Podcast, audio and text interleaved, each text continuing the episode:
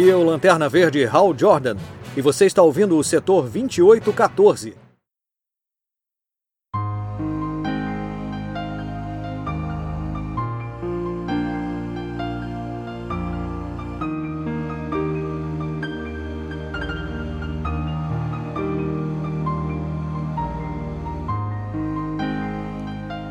E seja bem-vindo a mais um setor 2814, galera.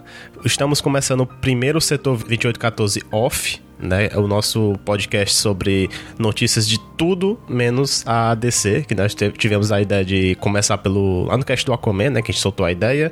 E esse é o primeiro episódio. É, até assim, tem tanta coisa sobre jogos, né, que a gente queria falar. E hoje a gente queria falar de um jogo que não teve tanto podcast que discutiu, né? E para quem não sabe, eu sou o Bruno Castro e eu estou aqui com um convidado. Se apresente aí, meu filho. É, boa tarde, boa noite, bom dia, qual horário que seja, pessoal. Aqui é o Vitor Navarrete falando de Recife com vocês. E eu tenho um questionamento aqui para começar esse cast, Bruno. Se o Heartless é apenas um coração que foi consumido pelas trevas e o Nobody é o corpo que sobra, por que, que o Heartless não se chama Nobody e o Nobody não se chama Heartless? um paradoxo do Kingdom Hearts, né?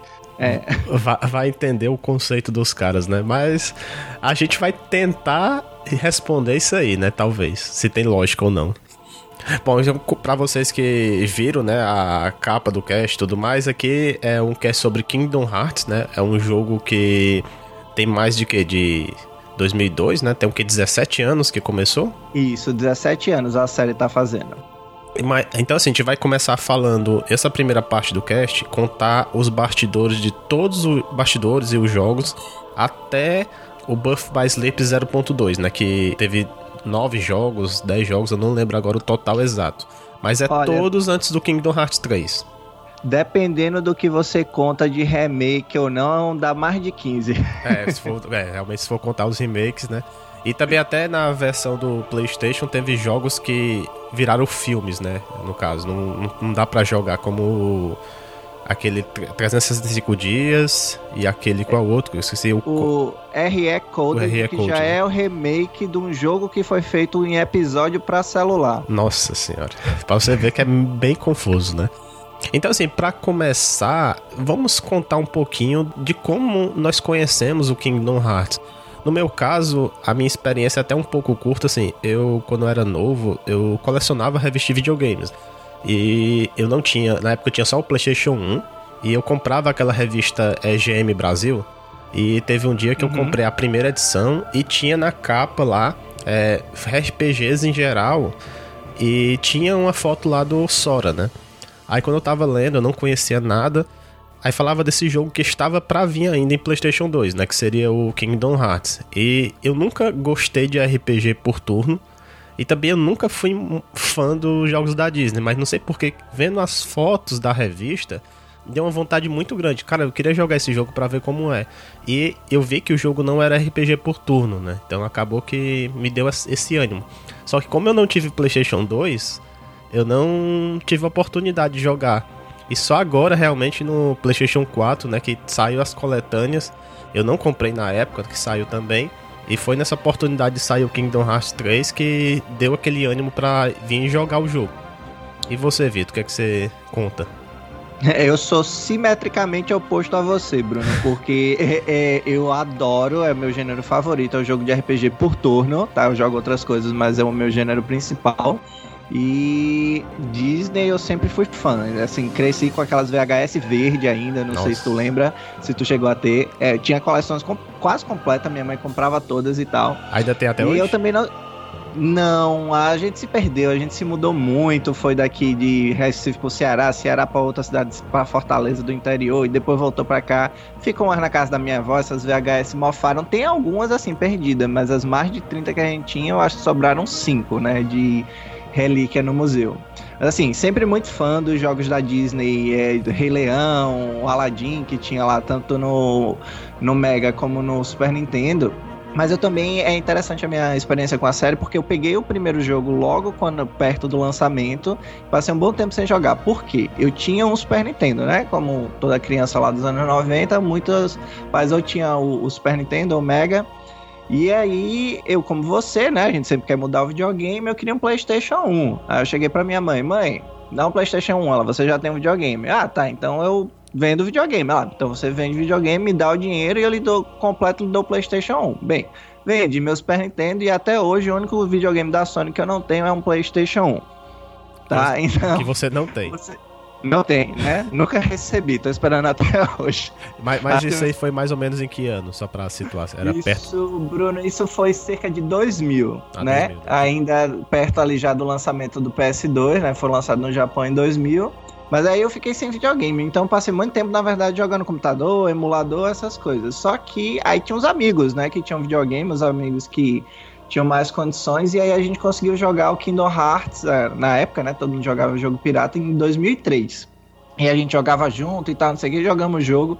era muito fã da Disney, eu fiquei apaixonado por aquele jogo. Só que aí depois eu mudei de cidade e tudo, e acabei perdendo contato, fiquei realmente só com o meu computador e os emuladores. E aí eu finalmente arrumei uma fonte de renda que eu acho que você entende muito bem a sensação que se chama bolsa de mestrado. é... Exatamente, a salvação, né? Exatamente. E aí eu peguei toda essa frustração acumulada de não ter tido o PlayStation 1, de ter que jogar na casa dos amigos e tal, e alugar de vez em quando videogame no final de semana, e sair comprando todos os consoles. Comprei um PS2 com a bolsa de mestrado, tá? Eu comprei um DS Little, comprei um 3DS, um PSP e um PS2. Nossa, em dois anos eu comprei isso tudo. Essa e bolsa um, de mestrado tava rendendo, né? Porque. Rendeu, viu? Rendeu bastante essa bolsa. E aí, como eu tava morando na minha irmã, né? Eu não tinha tanto gasto de de, moradia e tudo, eu consegui comprar. E aí nisso, aí eu, pô, vou jogar os jogos que eu queria jogar, né? peguei os Final Fantasy que eu tinha perdido e tudo.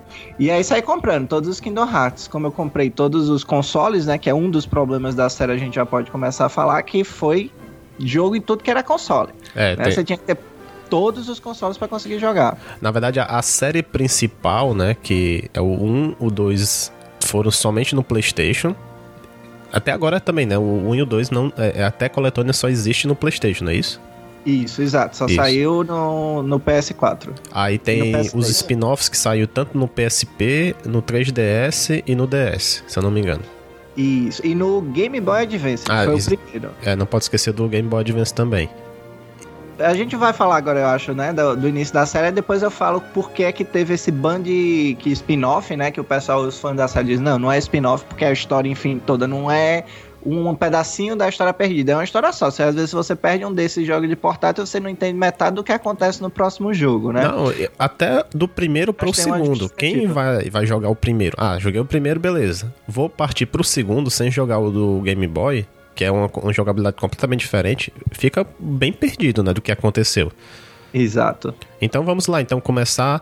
Primeiro Kingdom Hearts saiu para PlayStation 2, né, no ano de 2002. Você sabe a, a história de origem, como começou essa parte? como muitas das histórias da Square, né, tem muita lenda ao redor e o pessoal fica meio perdido. Como, por exemplo, já desbancando a lenda, todo mundo acredita que Final Fantasy tem esse nome porque se não fosse, fizesse sucesso o jogo, a empresa ia falir. Não, não tem nada disso. Depois de um tempo, descobriu que na verdade eles só queriam uma sigla que soasse bonito, que é o FF, que eles falam, né? Então não tem nada de, ah, o Final Fantasy. Eles acharam o nome bonitinho e por isso foi Final Fantasy. Kingdom Hearts é meio que a história vai nessa, mas não tem tanta lenda. Resumindo muito, duas pessoas muito importantes na série e na Square, que é o Hironobu Sakaguchi, que é o pai do Final Fantasy, e o Shinji Hashimoto, que é o produtor da maioria dos Kingdom Hearts, eles queriam fazer um jogo que rivalizasse o Super Mario 64. Né, que assim é um jogo de plataforma que influenciou muito a indústria como todo, principalmente a japonesa, só que eles não tinham nenhum mascote forte, né? A uhum. Square não tinha um mascote, tinha aquela fama de jogo de plataforma sempre mascote, Sonic e, e quantos outros aí, o próprio Crash da, da Naughty Dog, né?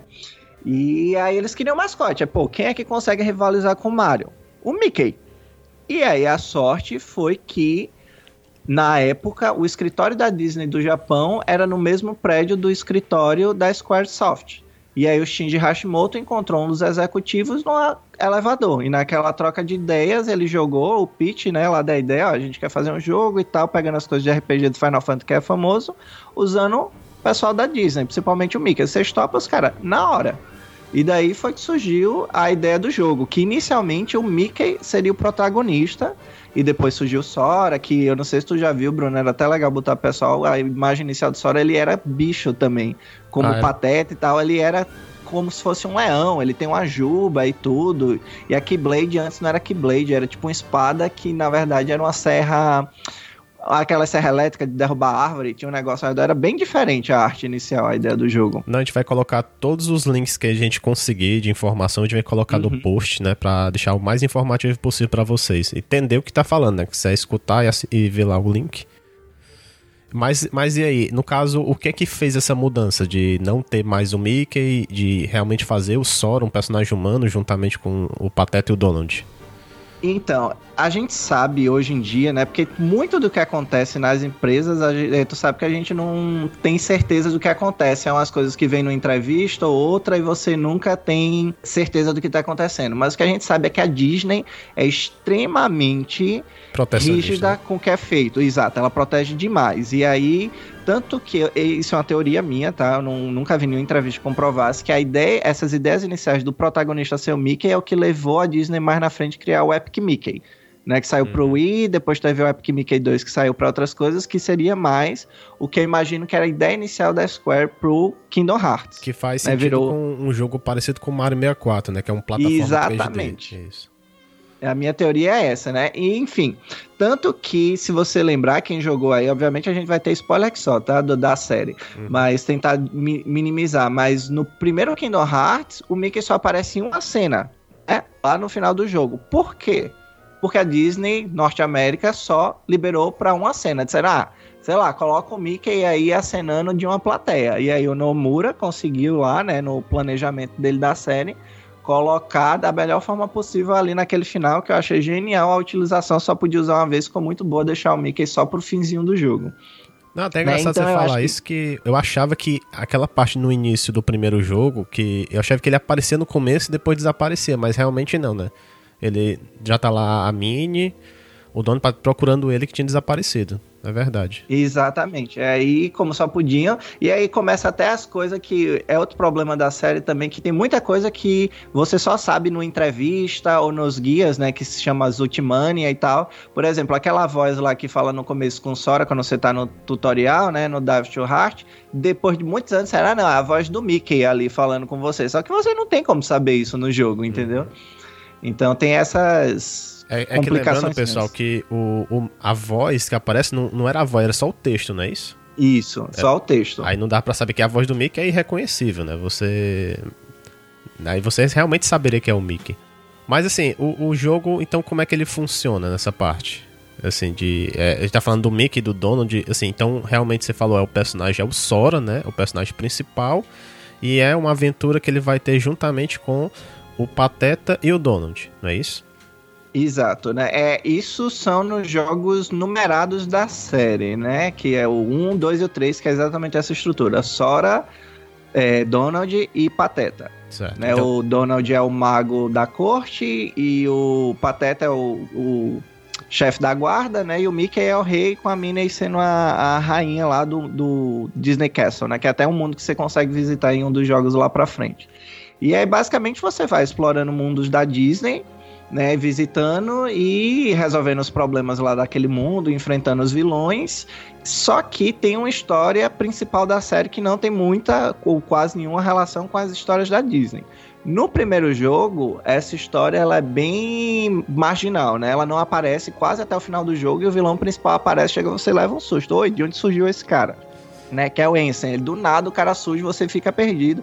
E é até uma crítica que os outros jogos da série enfrentam, porque no primeiro jogo tem uma cena que é clássica, que são todos os vilões da Disney, né? Aí tem o Capitão Gancho, o Hades, a Malévola, uh, o Oogie Boogie todos eles reunidos olhando o que é que o Sora tá fazendo lá numa como se fosse uma bola de cristal e conversando e falando o plano. Então assim, os mundos da Disney têm relação com a história e depois parece que você tá visitando um pedaço do filme mal feito, cortado e a galera reclama muito do, da relação Disney com a história principal depois do primeiro jogo. É que acaba ficando realmente meio confuso. Você tá visitando, como você falou, durante um filme você acaba ajudando o personagem principal ou a derrotar o vilão do filme ou ajudando em algum momento, né, pra história acontecer. Meio que não, não faz essa ligação realmente, né, com os vilões realmente reunidos. E, e assim, no caso, o jogo, assim, você achava que o primeiro ele ia ser um jogo, jogo único você achava que sempre ele ia ter essa construção, animação de, de vários jogos, ter essa continuação de história? Então, é, é, interessante isso, né? O próprio diretor da série, quando eles criaram, eles não sabiam qual ia ser o sucesso, né? A Square não tinha tanta experiência com RPG que não fosse de turno, era uma coisa nova. E o que é que eles fizeram? Eles foram bem inteligentes nisso. Fizeram uma história que fosse autocontida, mas no final, né, deixa lá aquele gancho, né? A história não termina exatamente, o Rico fica perdido, o Sora não volta pra ilha com a Kairi. E tem aquela cena dele do Pateta do Donald correndo atrás do Pluto e acabou. Então os caras assim, fizeram um jogo e deixaram um gancho. Se vender, a gente faz continuação. Se for um fracasso, acabou aí. E é legal que uma coisa que a, série sempre tem é a questão dos sinais secretos, né? Que você tem que fazer uma certa quantidade de coisas no jogo antes de terminar para conseguir liberar. E aí eles tinham um final secreto lá pequeno. Aí quando a primeira versão do jogo fez sucesso, aí que eles começam a fazer o que chama de Final Mix, né? Que eles dão uma repaginada no jogo e tal. Só para contextualizar, isso não é da franquia Kingdom Hearts. A própria franquia Final Fantasy sempre fez isso. Eu não sei se tu sabe, Bruno. Mas, por exemplo, eles lançam a versão inicial do jogo no Japão. Só que a versão europeia e norte-americana antigamente ia sair um ano depois. Aí nesse um ano de tradução, os caras adicionavam chefe secreto, adicionavam um bocado de coisa que só saía no ocidente. Aí os jogadores japoneses queriam também aquele conteúdo. Aí o que, é que eles faziam? Eles relançavam o jogo chamando versão internacional com aquele conteúdo extra. Final Fantasy VII tem isso, Final Fantasy X. Como se fosse assim, você hoje em dia o pessoal lança o jogo e depois lança as DLCs, aí depois junta tudo num bolo só e faz uma versão definitiva. É, o Game of the Year, exatamente. Isso. A Square e a própria Capcom, né? Quantos Street Fighter do mesmo a gente tinha antigamente. Hoje em dia o pessoal reclama, ah, tem DLC, mas antigamente você tinha que comprar o mesmo jogo quatro vezes. É, principalmente o Street Fighter 4, né? Foi essa bagunça. Pelo amor de Deus. Pois é, e aí já contando, já pulando o jogo, né, avançando a série, que saiu originalmente só no Japão, né, só veio sair aqui no, no remake, no, nos re-release que eles fizeram, né, no PS3. Antes disso, o Ocidente nunca teve acesso às versões Final Mix. Que aí ele lançava com esse conteúdo extra e adicionavam, aumentavam o final secreto. Aí eles já começaram a pensar ah, o que é que a gente vai fazer com a história daqui para lá? Tanto que você começa a ver, eles adicionam mais mensagens secretas, que é aqueles Instant Report que você achava, né? No jogo original tinha 10, Aí vai para 13 para começarem a puxar uma ponta ou outra para conseguir esticar a história. E aí vai pro segundo jogo da série, né? Que é o Chains of Memory, que a gente pensa, pô, por que, que diabos os caras fizeram um jogo no Game Boy? Tem dois motivos aí. Os fãs japoneses queriam um jogo portátil. Aí os caras, eles querem, fizeram um jogo, né? Terceirizaram para uma outra empresa lá que fez a maior parte do desenvolvimento, que é a Jupiter. E aí eles emendaram, porque na verdade o plano original do Nomura, Bruno, tu falou, ah, você começar o 2 sem ter jogado o Con, você fica perdido, mas era o plano dele, que você tivesse no papel de Sora, porque ele não perde a memória ali, né, do que, é que aconteceu Isso. no meio. Uhum. Então aquela desculpa, ele queria, né? É, ele queria que o jogador tivesse no papel do Sora ali, sem saber que diabos estava acontecendo, perdido o que foi que aconteceu nesse ano e aí fosse descobrindo. Só que aí teve essa demanda lá do, da fanbase e aí eles lançaram um jogo que explica o que, é que aconteceu com Sora, né? A questão lá do. Pô, como é o nome do Castelo Oblivion, né? Que uhum. é só Oblivion, de, que mexia com as memórias e na verdade não era o castelo que mexia, era a enfim. Sora perde a memória e tem aquela jogabilidade que tu não gostou, né? É, só, só pra conceituar, assim, o primeiro jogo, como eu falei, não é um RPG de, de turno, é meio que um action RPG, né? Que você vai lá, consegue lutar com os inimigos e vai lá evoluindo. Só que o segundo é, foi totalmente diferente, né? Um jogo com cartas, não é isso? Exato. É porque assim, né? Como foi no Game Boy Advance, o Game Boy Advance era um Super Nintendo com menos condições, né? Então eles tiveram que pensar como fazer o jogo funcionar e ainda manter uma estrutura. E aí no Game Boy, eu acho que tu não teve a oportunidade de jogar, é um jogo muito divertido de jogar.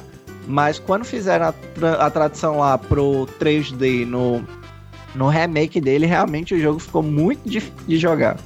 E, e só pra. Uh, antes de, de, só entrar no, no, no Change of Memories, só contar assim, no primeiro jogo, o que é que teve de mundos, né? Só para o pessoal conhecer. Assim, que o Sora começa lá. Então, vamos lá, ver se eu lembro tudo de cabeça aqui. Você começa lá em Destiny Island, que é destruído, né? É aquele tutorial que o pessoal acha grande, mas comparado com o do 2 nem é tão grande assim. Aí depois você vai para Traverse Town, que é outro mundo que aparece em vários jogos da série. De Traverse Town você tem duas opções. Ou você vai para o mundo da Alice, Wonderland. Dessas duas opções você pode voltar e tal. E dessas você vai para o mundo do Tarzan. Do mundo do Tarzan você consegue ir para dois mundos, que é Atlântica e Halloween Town, né? Que é do o Mundo de Jack. E no meio disso tem Monstro do Pinóquio, e aí você vai para Neverland do Peter Pan, e por fim tem o um mundo final. Eu acho que são esses, não devo ter esquecido nenhum. E também tem o Hollow Bastion, né? Que é aquele mundo lá até que não é da Disney, mas aparece a, a fera, né? Também. Ah, sim, Hollow Bastion.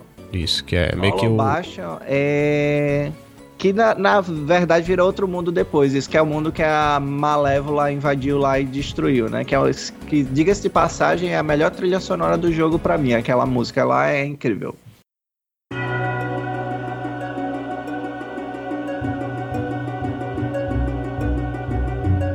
Então, só para situar um pouquinho a história do jogo rapidamente, tem lá na, no início o, fica o Sora, o Rico, né, que é meio que o arquirrival dele, e a Kairi, né? Os três, e tem mais outros personagens do Final Fantasy, eles estão nessa Destiny Island, até que eles sempre querem sair da ilha, né? Eles querem explorar outros mundos lá. É bem até estranho você pegar e começar um jogo assim, que parece que eles não têm paz, né? Eu não sei, nunca entendi a história disso. Depois e conta que a Kairi não é dessa ilha, ela vem depois, mas enfim. E eles sempre querem explorar outros mundos. Aí até acontece, né, os ataques lá dos Heartless, né, que são, até o Vitor começou falando, mas são meio que uns é uns bichinhos, né, que tem vários tipos diferentes de bichinhos que são seres que de vida que perdeu o coração e ficou essa entidade, né, escura aí, né? Tem uma explicação melhor para isso, Vitor? É, na verdade, só uma coisa, é, antes de falar do que é um Heartless, essa história dos pais deles é engraçado porque a mãe da, do Sora apare, aparece, não, a voz dela aparece no primeiro jogo uma vez chamando ele para jantar. Que é quando ele vai e o mundo deles é engolido pelas trevas, né? É uma piada no fandom até agora de onde tá a mãe do Sora, que ainda tá esperando ele voltar para jantar três anos depois, né? Que é o tempo que já passou na série. Não é verdade. O cara tá adulto já e não, não voltou, né? Não voltou para jantar. Mas assim, os Heartless, na verdade, existem duas categorias de Heartless, que é o sangue puro, o Pure Blood e o Emblem. Que o Pure Blood é exatamente o Shadow, né? Que é aquele mais clássicozinho, que é o todo pretinho. E tem os que são mais coloridos, que tem aquele emblema do Heartless, que é aquele coração vermelho. Uhum. Qual é a história desses dois? O Pure Blood, eles vêm do reino das trevas, né? Do Dark Helm e eles são basicamente o coração de uma pessoa que foi consumido pelas trevas. Então é o próprio coração da pessoa que se transformou naquele monstro.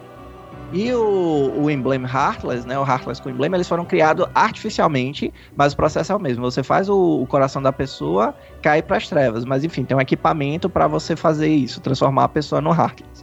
Mas são essas duas categorias. Então, basicamente, é seu coração que foi possuído e virou um capetinha. Boa, melhor. Mas assim, no caso, depois tem esses ataques dos Heartless, o Sora ganha, né, a Keyblade, né, ele meio que foi o escolhido, não, não diz muito porquê. E também tem aquela porta lá na Destiny Island, né, que eu não, nunca entendi muito bem aquela história lá, assim, de, daquela porta. Que tem até o desenho lá empichado, aquele desenho de, como se fosse da caverna, né, aqueles desenhos antigos, do Sora e da Kyrie. E uma estrela, se não me engano. Você sabe essa história?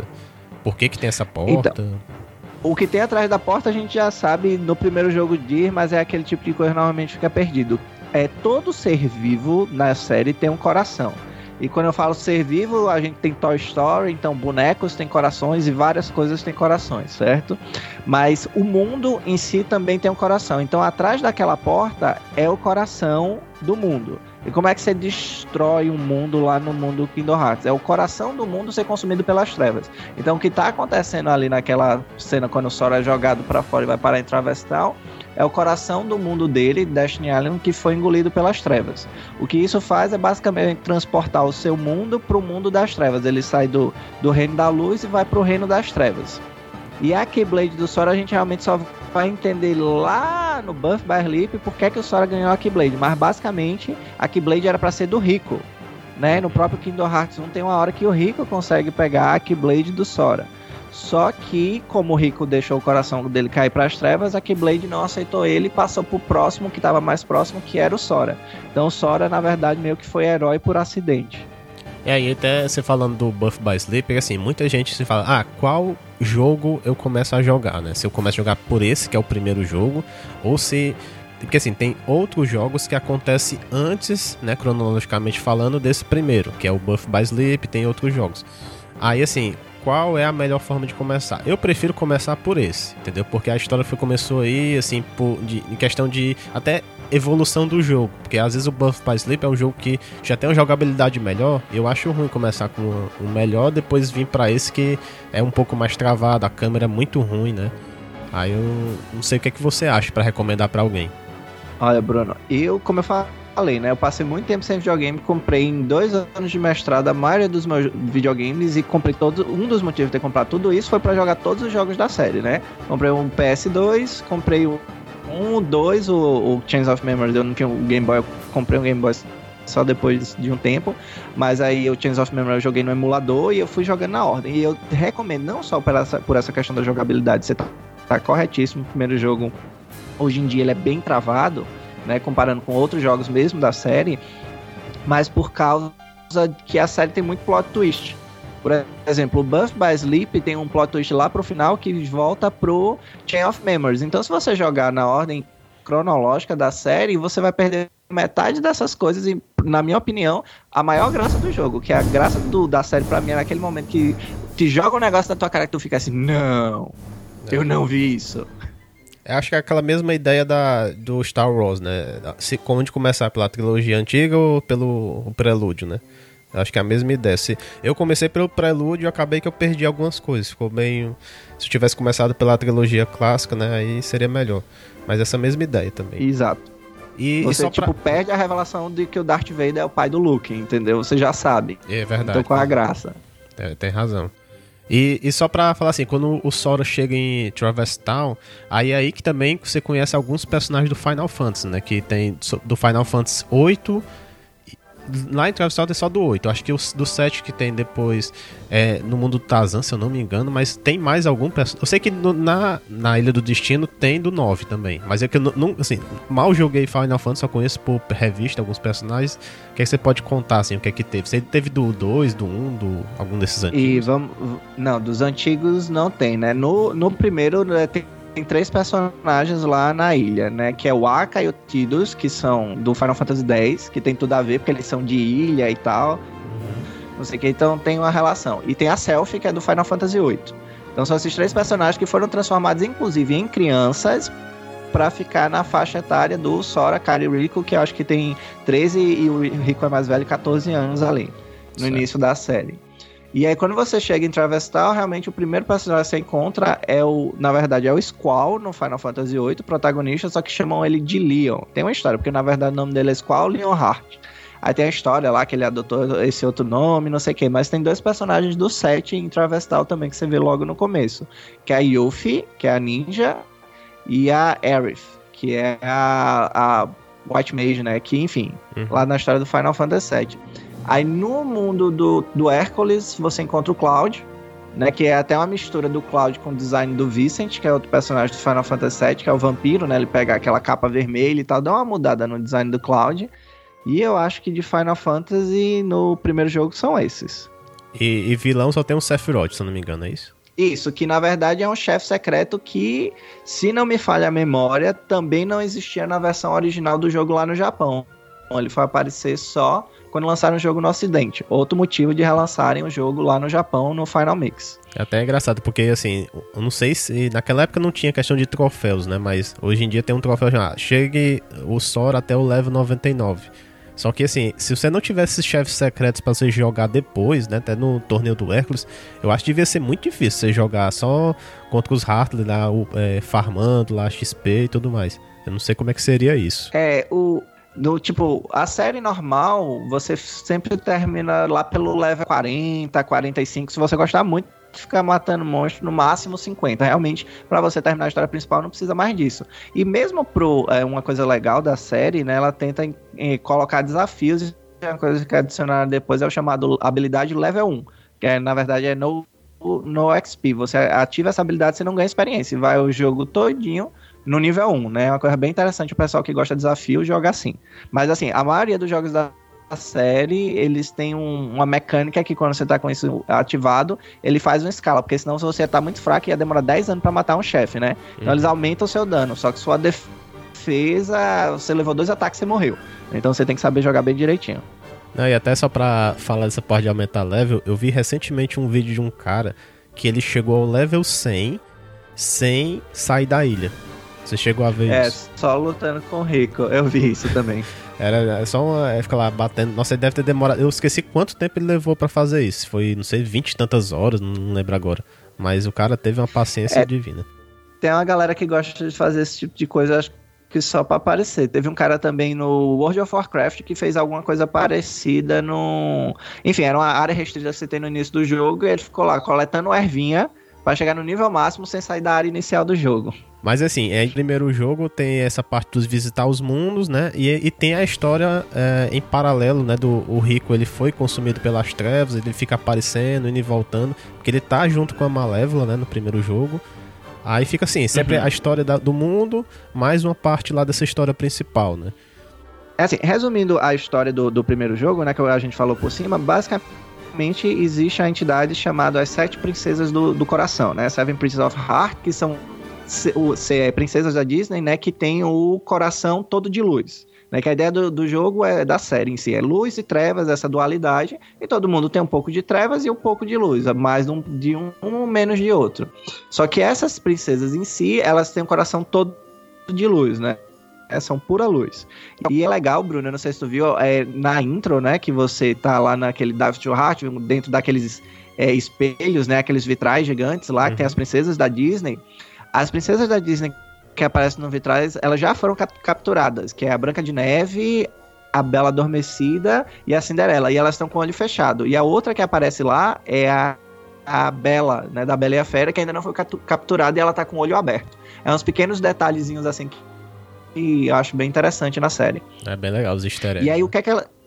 Uhum. E o que é que eles querem com, com essas princesas é pegar o coração delas e fazer um Keyblade, que é a Keyblade até que quando você luta com o Rico na última luta com ele, ele tá com essa Keyblade, que é a Keyblade para abrir corações. Enfim, basicamente aquele plot de vilão da Disney, né? Da Malévola que quer dominar o mundo, todos os mundos e ser a vilãozão, a boa zona. Basicamente está querendo fazer isso. Só que tá sendo tanto a Malévola quanto o Rico controlado por outra entidade que é o verdadeiro chefe final, né? que é o tal do Ensen, que é aquele fantasminha que aparece lá no começo do jogo, né? Que é só a capa amarela. E aí ele que quer pegar essa Keyblade, porque ele sim quer atingir o tal do Kingdom Hearts. É, que, que, que, no primeiro jogo, assim, é conta muito por cima, assim, você passa quase o jogo inteiro achando que o, o vilão final é a Malévola, pra no final, né, aparecer o Ensen e ter a, a batalha. E eu vou te dizer, viu, eu, como eu joguei recentemente, eu, eu penei pra matar o Ence, porque o cara tem mais ou menos umas oito formas, sei lá. Você vai lá, pensa que matou. Não, matou não. Vai, vira de novo. Aí tem que matar não sei o que de novo. Eu cheguei uma hora sem que eu tava pronto, cansei, quer mais não. Aqui. É, é, resquício de Final Fantasy, né? É, é uma coisa bem de, de história japonesa. A gente pega, sei lá, os vilões de Dragon Ball, isso é muito comum, né? E tem até a piada, o meme do essa ainda não é nem minha forma final. É. E aí, Final Fantasy é, é clássico isso. Sephiroth tem três formas, sei lá quem tem mais não sei quantas formas que você vai enfrentando. E só para finalizar, então, o que acontece com a Malévola, né? Ela, ela, é destruída, mas depois ela consegue ressuscitar, se eu não tô lembrando agora. Aspas, aspas, né? Porque na verdade na série ninguém morre. É, né? é um, um, problema. É, porque na verdade quando você é destruída, depende de como foi sua forma. Podem ter separado seu coração do seu corpo, que aí vira Heartless, vira não sei quê. Mas morte permanece mesmo na, na série é uma coisa muito rara. Mas ela é destruída e depois ela vai aparecer de novo, né? É. E o Ensen, ele também é, ele é destruído, mas depois a gente vê que não é realmente. O Ensen, no caso, é o Heartless dele, não é isso? Isso, o Ensen é um Heartless de outro vilão que vai aparecer mais na frente. Isso. Aí é destruído, então aí no final tem a, aquela porta lá do, do, Kingdom Hearts, né? Que do outro lado tá o Mickey, né? E o, o Rico também, não é isso? Isso, é porque aquela a porta, na verdade, é uma divisão, porque assim, é, tem basicamente a ideia do como funciona o mundo. O mundo que você viaja e joga na série é o reino da luz, que é onde tá, onde vivem as pessoas normais. Enquanto a produção tem aquele reino das trevas, que é onde ficam os Heartless Pure Blood, né? Na série aparece algumas vezes esse reino. E eles não se chocam, só que existem certos momentos que meio que abrem uma dimensão entre eles, né? Tem o um chamado In Between Realm, que é o reino entre um negócio bem. Eu não sei se a DC tem isso, eu não acompanho muito a DC, mas a Marvel tem esse tipo de noia também, né? Que tem o reino entre os outros reinos. Ah, não, DC também Enfim, tem. e aí. É, deve, deve ter essas viagens, né? E aí, aquela porta fica exatamente próximo do reino das trevas, mas no reino entre, né, entre os dois reinos. E aí ela permite que as trevas saiam. Por isso que estava tendo o ataque de Heartless naquele jogo, né? Eles estavam vazando por ali. Então por isso que eles vão fechar a porta e a luz que está lá dentro, né, que é até aquela frase clássica que o Ansem chama o Kingdom Hearts, né, dizendo que é as trevas, a senhora diz: "Ah, não, você está errado. Eu sei agora sem dúvida que Kingdom Hearts é a luz."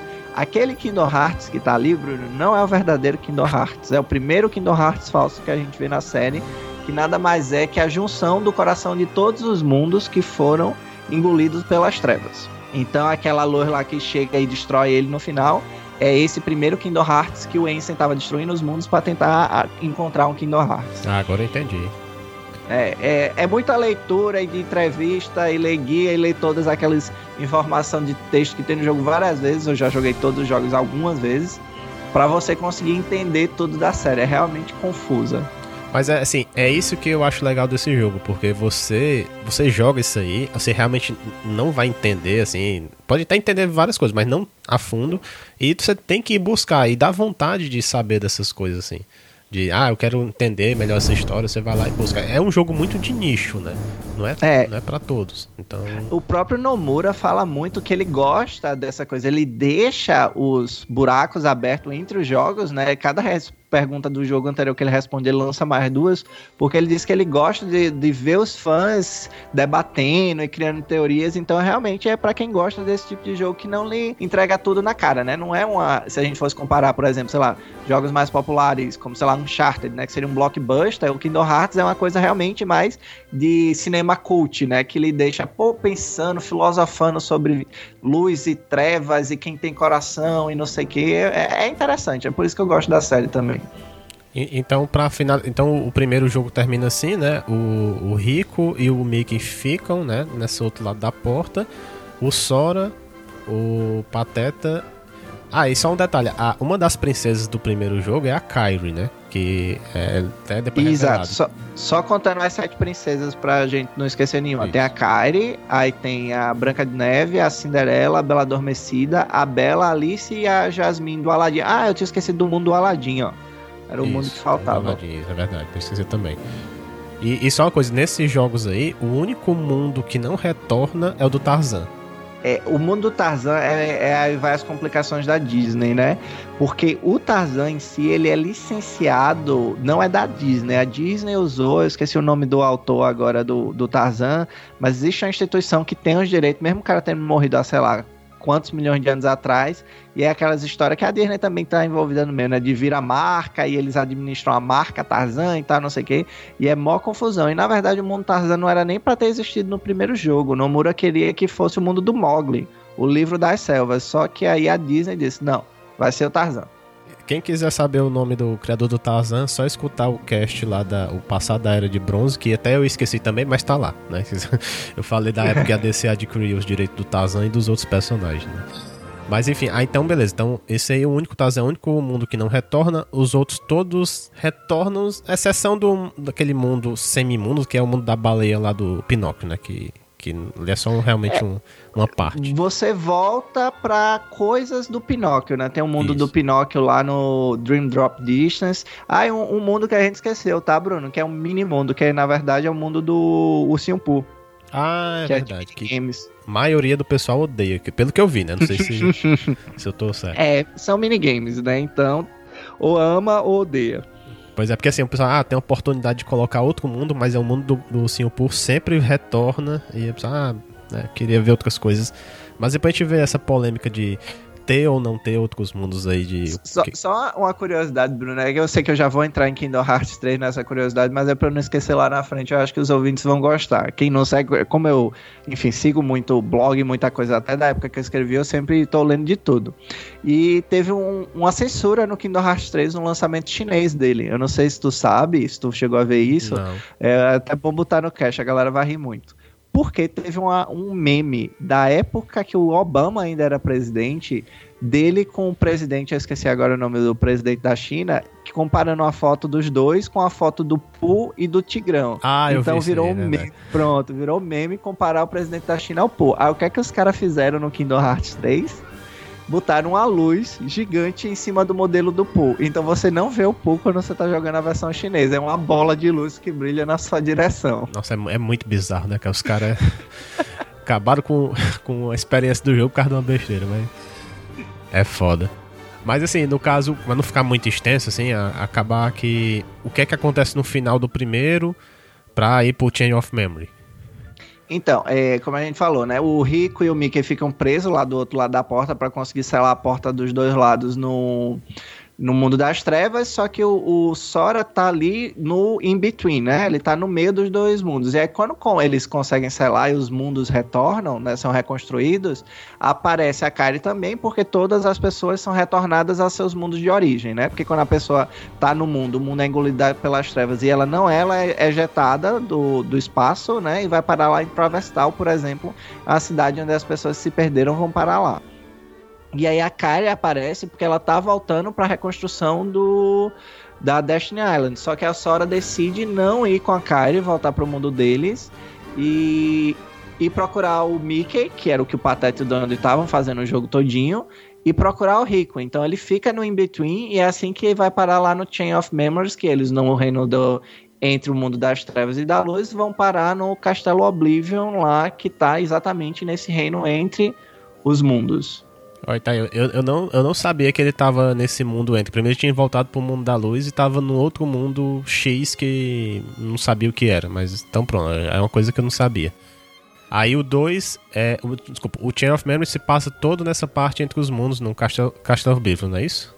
Exato. Certo. Que basicamente é todo dentro do castelo, né? Aparece a tal da organização, né? Pra gente não. Porque se a gente for contar toda a história da série, vai ficar enorme, é. Cast. Mas aparece a organização que viram os novos antagonistas, que são os caras lá vestidos com o casaco preto, né? Aquele sobretudo preto enorme. E basicamente o que eles estão tentando fazer, que você vai entender lá dentro do jogo, é eles estão usando uma nova personagem que se chama Namine, que tem o um poder sobre as memórias. Eles estão tentando usar ela para manipular o Sora, porque você descobre que a organização que você conhece ali é só uma parte, ela é muito maior, são 13 membros, e os membros que estão lá no Castelo Oblivion estão querendo usar o Sora para derrotar os outros membros e darem um golpe, né? Eles querem assumir a, a liderança da organização, então tentando manipular o Sora para isso. Aí no meio disso tem traição dentro dos traidores, um traidor matando o outro traidor, e aparece, começa a confusão da série que aparecem as réplicas, né? Que você começa a lutar com o Rico, só que não era o Rico, era o Réplico, que é o nome que a, a, a, o, fandom deu, né? A réplica do Rico. Que é basicamente um boneco que fizeram e colocaram neles as memórias do Rico para ele se comportar como Rico. E pronto. Aí, aí, Chain of Memories é que a série começa a enlouquecer na história e fica todo mundo. Hã? O que, é que tá acontecendo, né? Mas o, o, é. o, o questão lá do Chain of Memories, eu, pra mim eu vi que lá aparece Travestal, aparece os mundos do primeiro jogo também, não? Então, é aí, Bruno, que começa, é o que eu falei, né? O primeiro jogo é muito elogiado pela integração na história dos mundos da Disney. E, e no Travestal, ou no. Desculpa. No Chain of Memories é que começa a digamos, o modus operandi da série, que é algo que eu até detesto, mas você não tá jogando pelo mundo da Disney. Porque o que tá acontecendo no mundo da Disney ultimamente não importa. Você só quer terminar logo o mundo da Disney porque entre um mundo da Disney e outro acontece alguma coisa na história principal. Uhum. Aí Acaba que vira tá um enrolation, né? Quando você vai pro mundo da Disney, ah, tipo, a história. Pô, às vezes eu, isso, só falando do 3, né? Aconteceu isso um pouco com o 3. Uhum. Eu tava pouco me importando com o que tava acontecendo lá nos mundos, assim. Exato. O 3, quando a gente for falar, eu vou entrar nisso, ele dá uma melhorada em relação ao resto da série. Não chega ao nível do 1, nem perto, mas ele consegue dar uma melhorada nisso, né? Mas o Chain of Memories mesmo, você tá revivendo a memória do Sora com algumas alterações, né? No, é, o pessoal brinca muito, vai contar quantas vezes a palavra Darkness aparece no primeiro jogo. Aí tem um vídeo lá, acho que de 7 minutos no YouTube, de todas as vezes que alguém falou Darkness no, no jogo. E no caso do Chain of Memories é Memories, Memories, Memories, Memories. Todo mundo falando, fica aquele mote da série, né? O que acontece nos andares, que você tá subindo uma torre, o, o lado do Sora são três andares. O que tá acontecendo é você revivendo as memórias daquele mundo de uma forma um pouco diferente.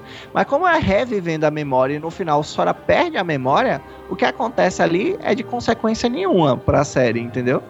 É, tirando o fato de, de alguns membros da organização que aparecem no 2. Depois desse jogo é o 2, né? A continuação. Isso, exato. Isso. Aparece no 2 já assim, ah, tem a organização e pronto.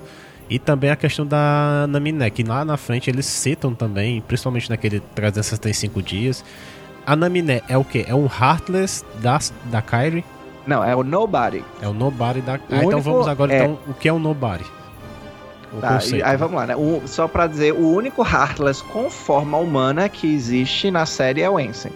Certo? certo? Se tem alguma outra pessoa e tal, ele ou é um Somebody, que é a pessoa completa, corpo e coração, ou é o Nobody. O que é o Nobody? Basicamente, quando o coração da pessoa vira um Heartless, não é só o coração que virou, sobrou o corpo com a alma da pessoa, que são essas três entidades na série.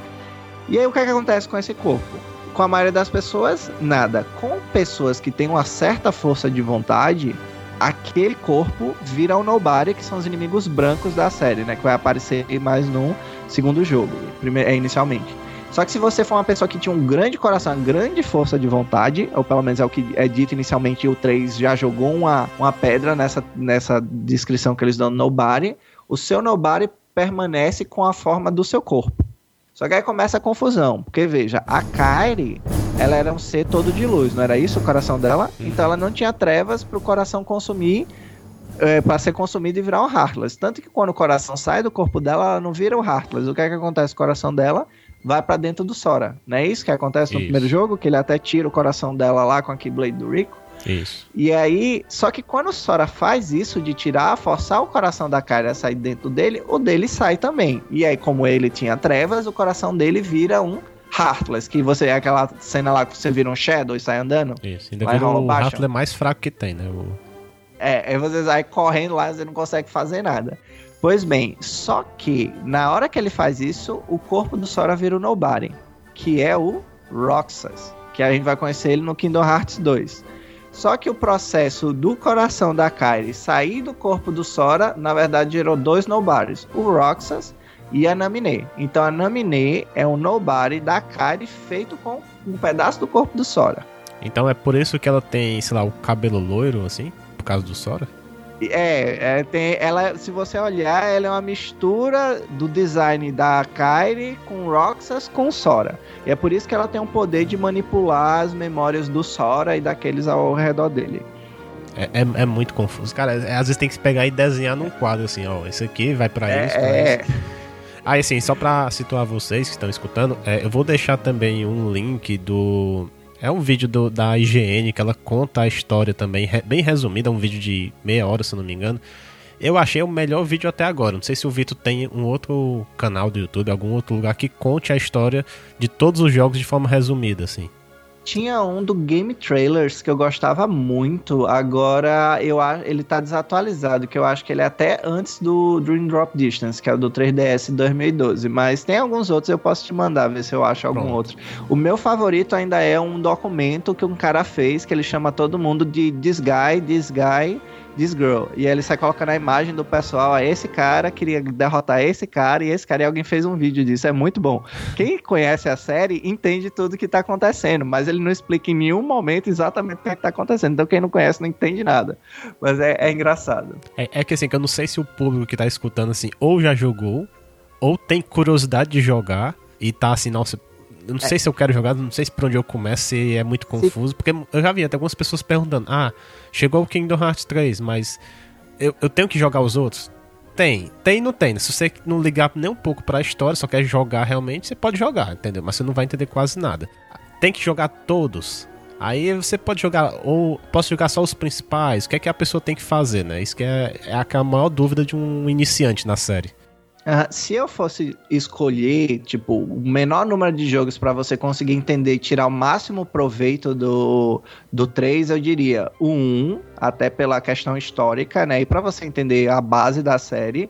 O 2, o Chains of Memories, como a gente falou, dá para você ver só as cenas principais, porque o que acontece no mundo da Disney não importa. Então são só algumas cenas que acontecem entre um, um, mundo da Disney e outro ali no jogo. É pouca coisa, acho que de cutscene dá 3 horas no máximo, se você quiser assistir, mas nem precisa tanto. O 1, um, o 2, o Birth by Sleep e talvez o Dream Drop Distance, mas eu ainda fico assim se é realmente necessário você jogar, talvez só ver as cenas dele dá.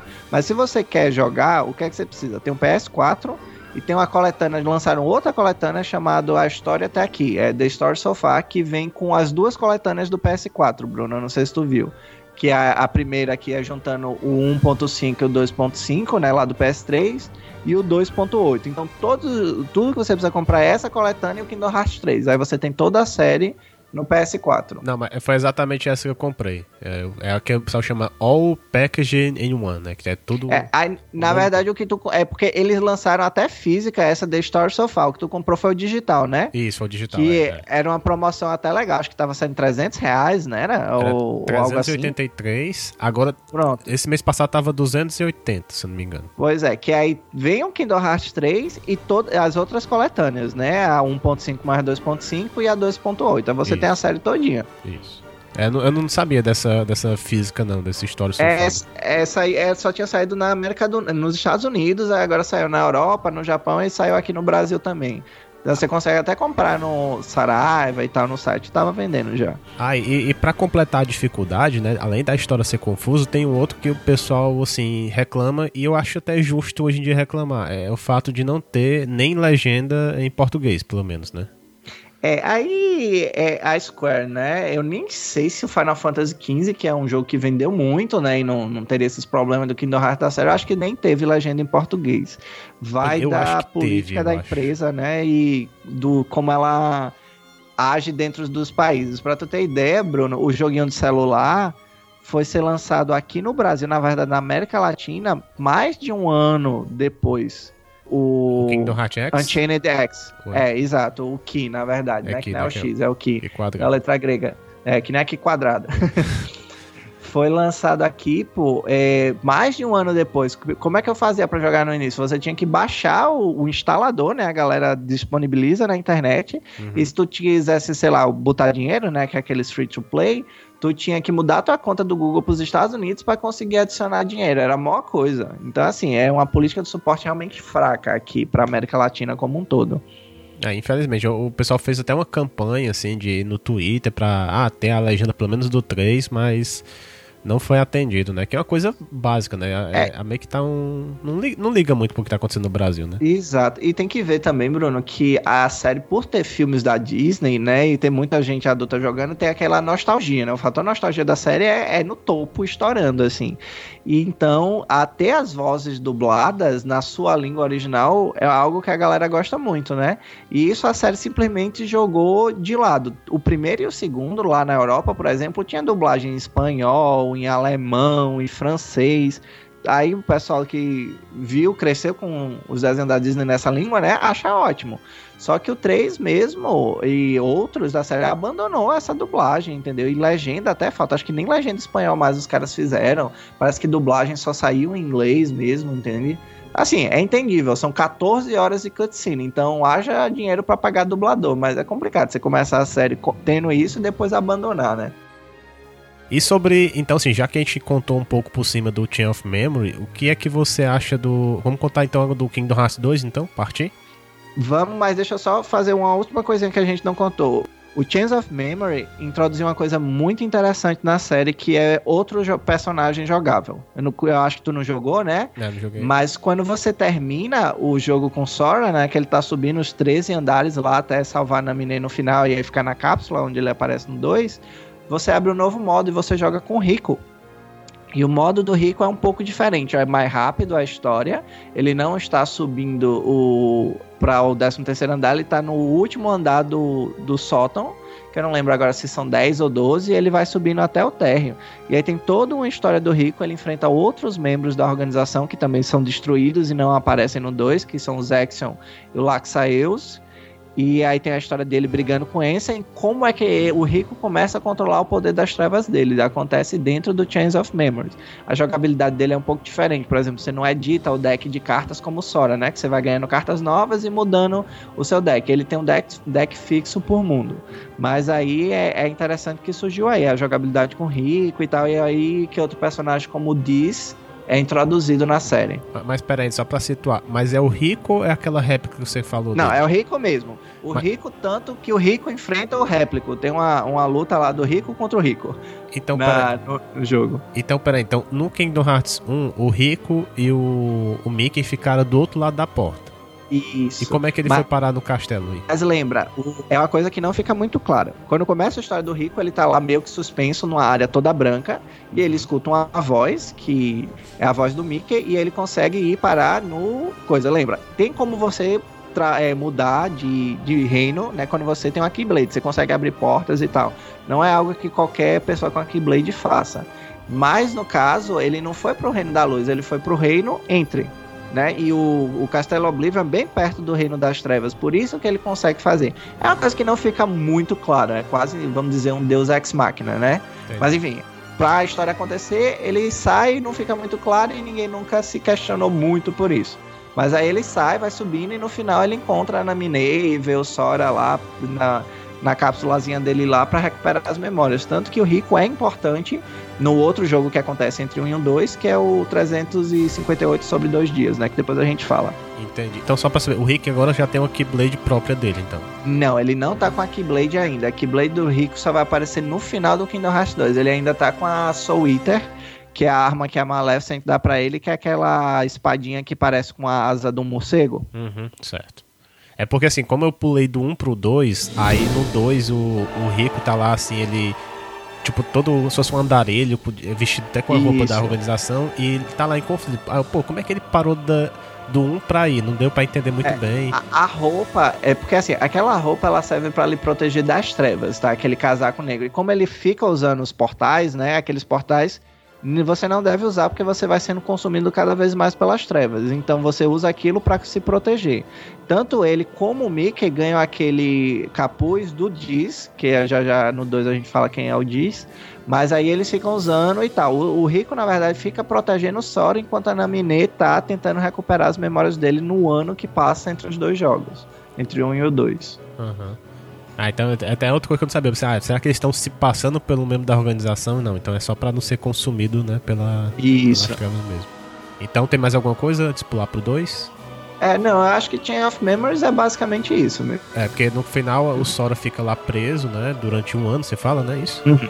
Isso. Aí. E é quase um ano, né? É, quase um ano. E até uma coisa que eu acho estranho. A gente vai chegar no Kingdom Hearts 2 e pra mim o Sora, tipo, tu falou que ele tinha 13 anos. Pra mim ele já tem, sei lá, 16. Parece que ele pulou 3 anos. Tá muito alto, assim, ele cresceu muito, né? Mas pode ser que é adolescente, né? Mas teve esse. A salto. galera brinca muito, porque quem dublou Sora é o Hayley Joe Osment. É o menino que fez é inteligência o... artificial, ser sentido Isso. e tal, né?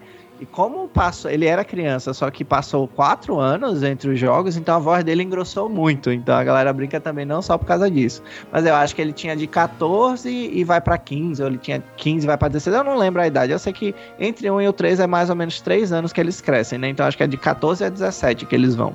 E o, esse dublador ele fica só no 1 e no 2 ou até o 3 também? Não, é todos os jogos foi o, o, mesmo dublador do Sora. A, dos três principais, o único dublador que muda é a Kairi, que tem duas dubladoras que fazem a voz dela, que é a Hayden Panettiere e a Alison Stoner. Ah, que aí dependendo do jogo é diferente porque tem a questão de agendamento e tal, né? Mas é sempre o, o Haley que faz a dublagem do Sora. Entendi. E até assim, então pra partir pro Kingdom Hearts 2, até uma história engraçada assim, que eu joguei o 1 e a Carol tava aqui do meu lado assistindo, né? Ela, ah, será que eu jogo? Ela não, não quis jogar, assim, achou muito ruim. Ela falou assim, ah, vou jogar o 2 então. Ela começa o 2 começando com quem? Com o Roxas. Nossa, aí assim, o, o, um problema do Kingdom Hearts, é pra todo mundo, assim, além da história ser complicada, além de não ter legenda, é a questão do início do jogo. Os caras fizeram um negocinho, ó. É tipo um Dark Souls, né? Só que você não vai ficar morrendo. É para você testar a sua paciência. Porque o início é muito, é muito assim. Você, nossa, eu não quero mais jogar isso. É, é complicado, né? Tem que ter força de vontade para jogar o, o tutorial, aquela parte, né? E avançar até iniciar de verdade o jogo. É, assim, o Nomura, é, ele é um cara muito estranho, tá? Ele é um cara que não conversa muito, não fala, e ele tem as coisas dessa. Na verdade, essa introdução do 2 você tá falando que deve, se você demorar, você demorar às vezes 8 horas jogando com Roxas até, dá pra demorar até isso. Ele queria fazer no primeiro jogo, ele queria que você visse a vida das crianças ali e tal, só que aí no final não deixaram ele fazer muito, né? Só são dois dias, enquanto no 2 você tem sete dias jogando ali com o, o Roxas. Aquele mundo dele é, é o Twilight Town. Ah, Twilight Town, isso, tá certo. Isso. E aí é basicamente você vivendo a vida do Roxas com o outro trio, né? Que é o Rainer, o Pence e a Olette. E aí você tá vivendo a vida do Roxas. O Roxas é um menino qualquer ali, e ele tá vivendo com os amigos das férias de verão dele. Até que no final as coisas começam a desandar. Começa a aparecer os Nobodies e um dos membros da organização, na verdade, o único que sobreviveu do Chains of Memories, que é o Axel, que é o número 8, né? Aparece ali tentando tirar o Roxas de onde quer que ele esteja. E no final das contas, ali daquela introdução, você descobre que o Roxas estava dentro de um computador, porque como ele era o Nobody do Sora, ele tinha partes da memória do Sora, e o Sora só poderia acordar quando recuperasse todas as suas memórias. E aí o Sora, no final desses sete dias lá que você joga com o Roxas, absorve o Roxas e volta a ser uma pessoa completa.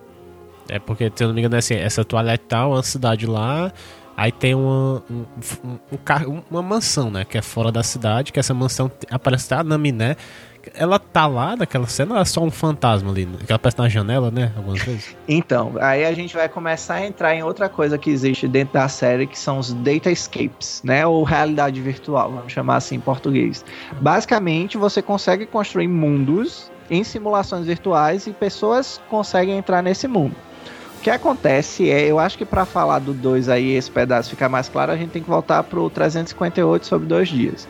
Basicamente, pelo menos um pouco dele. O que ele conta é a história do Roxas quando o Roxas foi membro da organização. Que ele foi membro da organização por esses 358 dias. Ah, lembrando, juntando com os 7 dias lá do jogo do Kingdom Hearts 2, dá 365, né? Dá um ano. Entendi. E aí conta toda a história do Roxas, né? Que aí tem o Roxas, o Axel, todo mundo da organização. Depois, mais na frente, na ordem cronológica, a gente chega nele e conta. Mas o que acontece é que o Roxas, no final, ele vai parar nesse mundo para ser absorvido pelo Sora por influência do Diz. Que o Diz é um outro cara que tá lutando contra a organização, que é o cara lá das faixas vermelhas, né? Uhum. E ele vai parar nesse mundo virtual para o Diz conseguir transformar as memórias do Roxas de volta para dentro do Sora. Por isso que o Roxas, quando tá lá, fica sonhando, tendo, vendo as memórias do Sora. Não sei se tu lembra, tem hora que ele tá aqui, ele tem uma dor de cabeça, vê uma cena do primeiro jogo. Yes. É ele lembrando as memórias do Sora, né? Então, na verdade, ele tá no mundo virtual. E o que acontece é que a Namine não concorda muito com o Diz, porque o Diz é um cara meio bruto, né? E ele quer fazer as coisas do jeito dele, quem tá contra ele, ele não tá nem aí.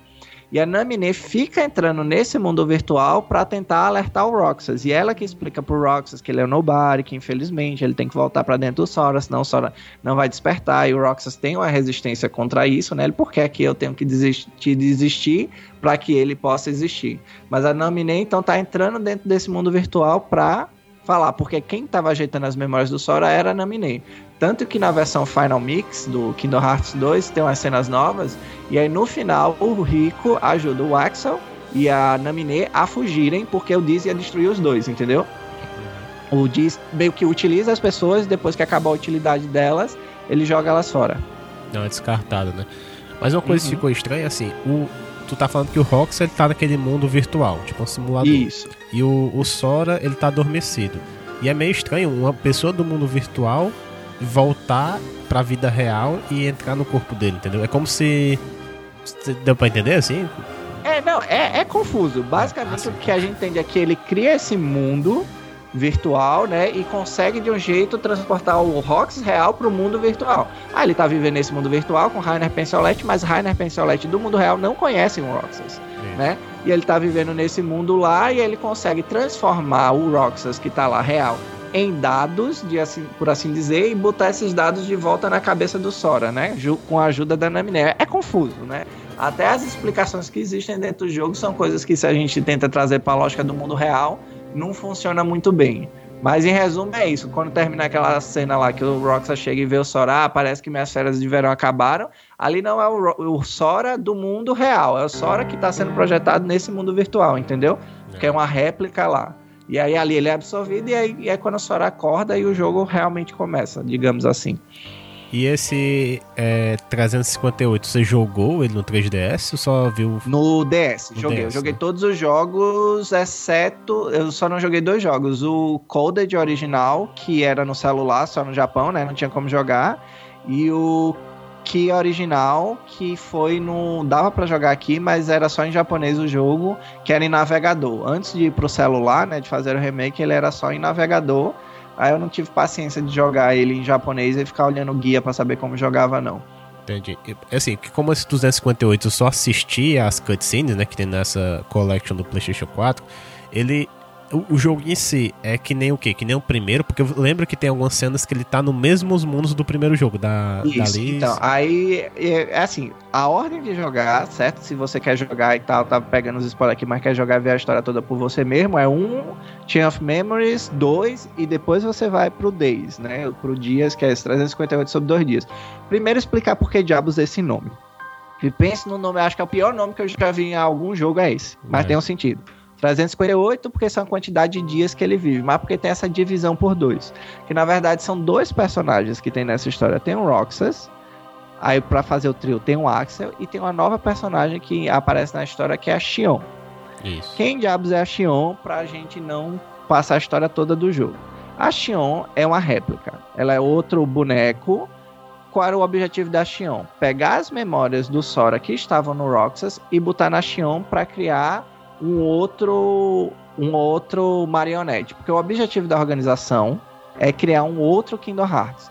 No primeiro jogo era feito do coração dos mundos.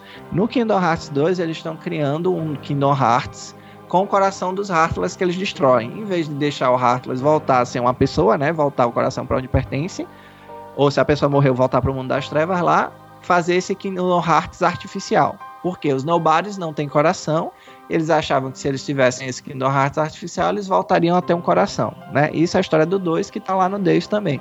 E aí o que acontece é você joga com o Roxas visitando os mesmos mundos do Kingdom Hearts 1 ou do Kingdom Hearts 2, né? Tipo Aladdin, que tá nos dois, mas você visita o mundo do Peter Pan, que tá no 1 e não tá no 2, e você vai fazendo missões como ele era um jogo de portátil, né? Porque lá no Japão o pessoal tem muito esse hábito de jogar no trem e tal, quando tá viajando. Ele era na estrutura de missões, não era, ah, eu visito o mundo e vou explorar.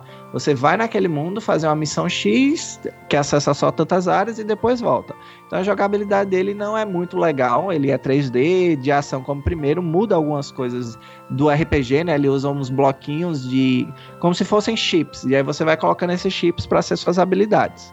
Mas ele era legal porque ele tinha multiplayer. E aí você podia jogar o multiplayer com os outros membros da organização. E podia fazer as missões até em quatro pessoas. Ah, é um joguinho divertido.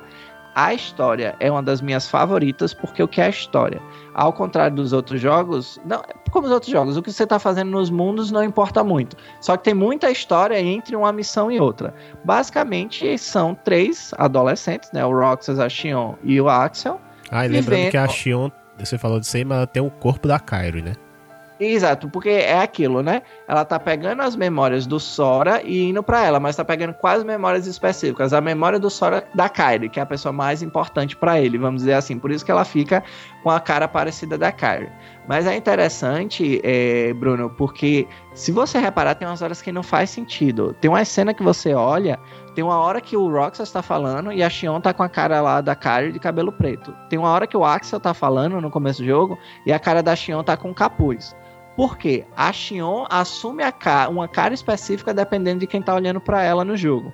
É, isso não, isso eu então, percebi, assim, que a, é, tá lá a é. cena, ela tá com capuz, eu pensei que só o Roxas podia ver ela daquele jeito e tal, mas depois eu vi que os, os sei lá... É... os principais da organização também via. Não, sei, ah, não sempre, agora não lembro. Mas é Exato, vai mudando. Depois, é uma coisa interessante, demora para você entender. No começo você fica, o que é que tá acontecendo? Eles erraram na hora de programar o modelo ou não? É exatamente isso. Ela, como ela tem memórias, dependendo de quem olha para ela, vê com uma cara diferente, né? E assim, eu gosto muito do jogo porque é um jogo bem simples. Você faz uma missão lá, besta, de ação, e tem a vida desses três pessoas que estão vivendo. Tem um chefe que é desculpa o termo, mas é um chefe escroto, uhum. lá que manda você fazer o trabalho e aquela vida. Pô, tô aqui aproveitando a vida com meus amigos, tomando sorvete depois do trabalho. E é isso o jogo. Sim, mas tem muita reflexão sobre eles serem nobares e não terem emoções.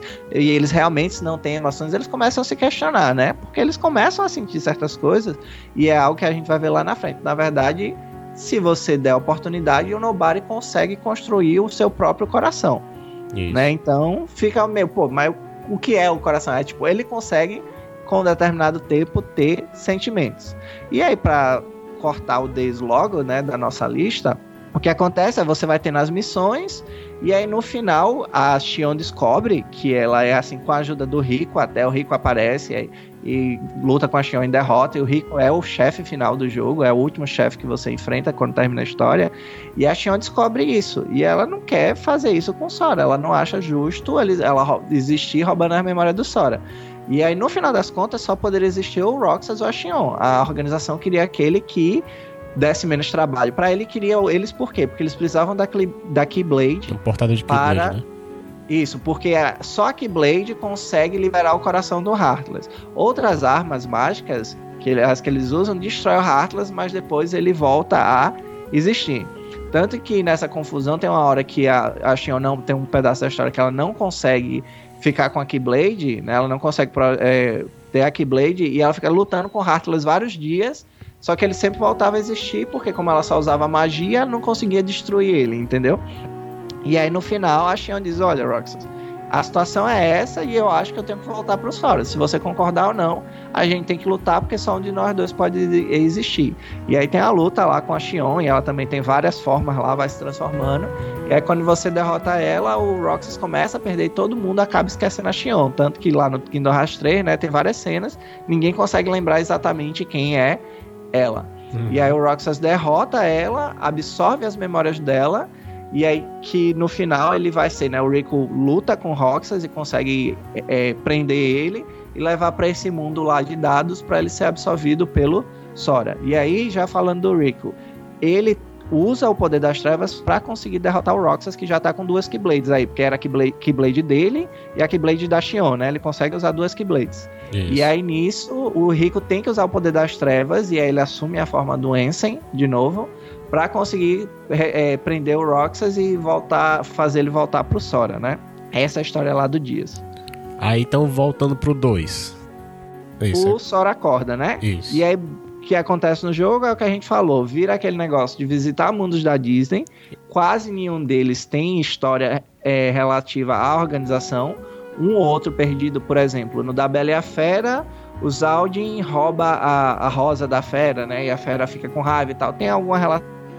É, tem, mas não, não é uma coisa crucial, assim, né?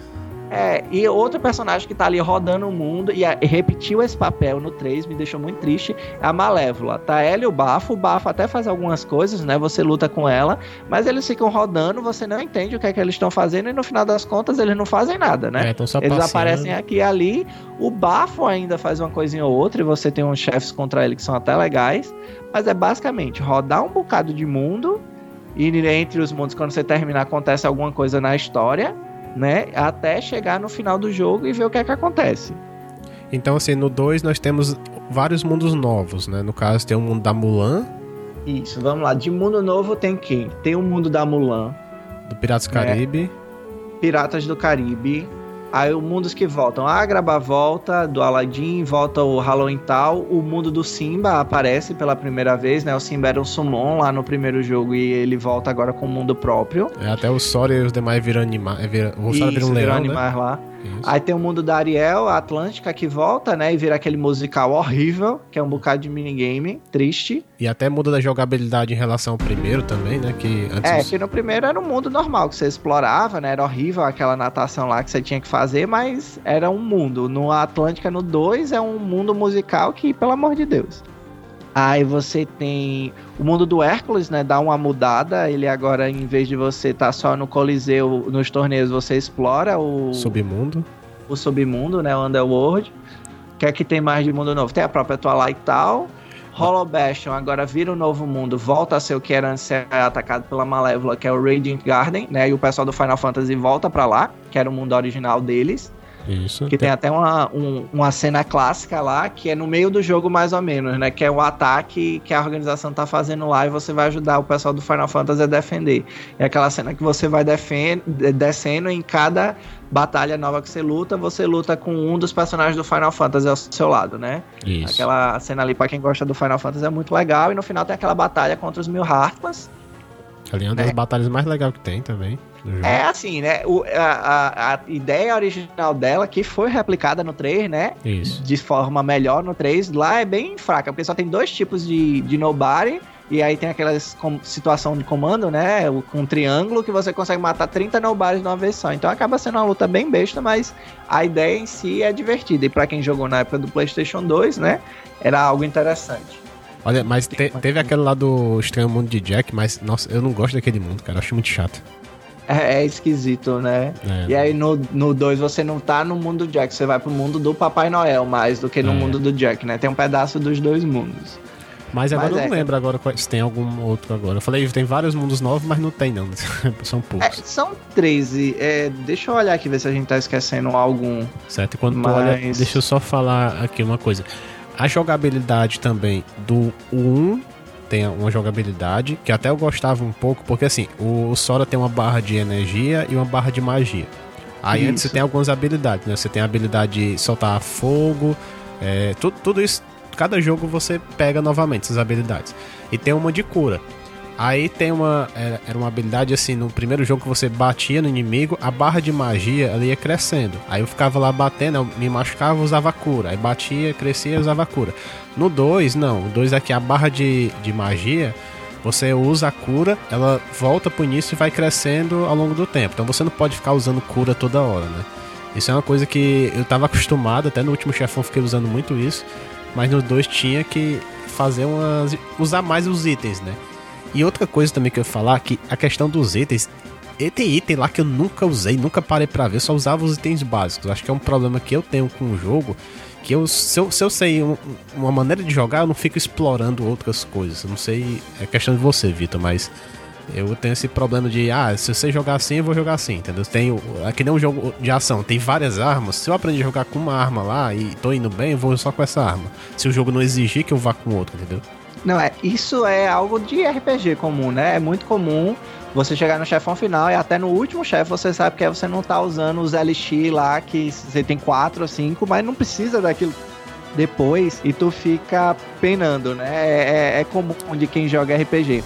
Mas eu acho que a mudança, Bruno, foi exatamente nisso. No primeiro, se você ficasse batendo, né, e conseguisse bater razoavelmente, você recuperava o seu MP e podia se curar, então era mais difícil você morrer. No 2 você tem que ser mais estratégico, né? Porque na hora que você usa cura, você zera seu MP, não importa se estava cheio ou só com um ponto, e tem um tempo lá para recuperar. E aí você tem que, não pode ir para cima do monstro, né? Você tem que ficar de longe, observando. Aí isso lhe obriga a aprender a bloquear, que às vezes você não aprende. No primeiro jogo você pode passar o jogo todinho sem bloquear uma vez.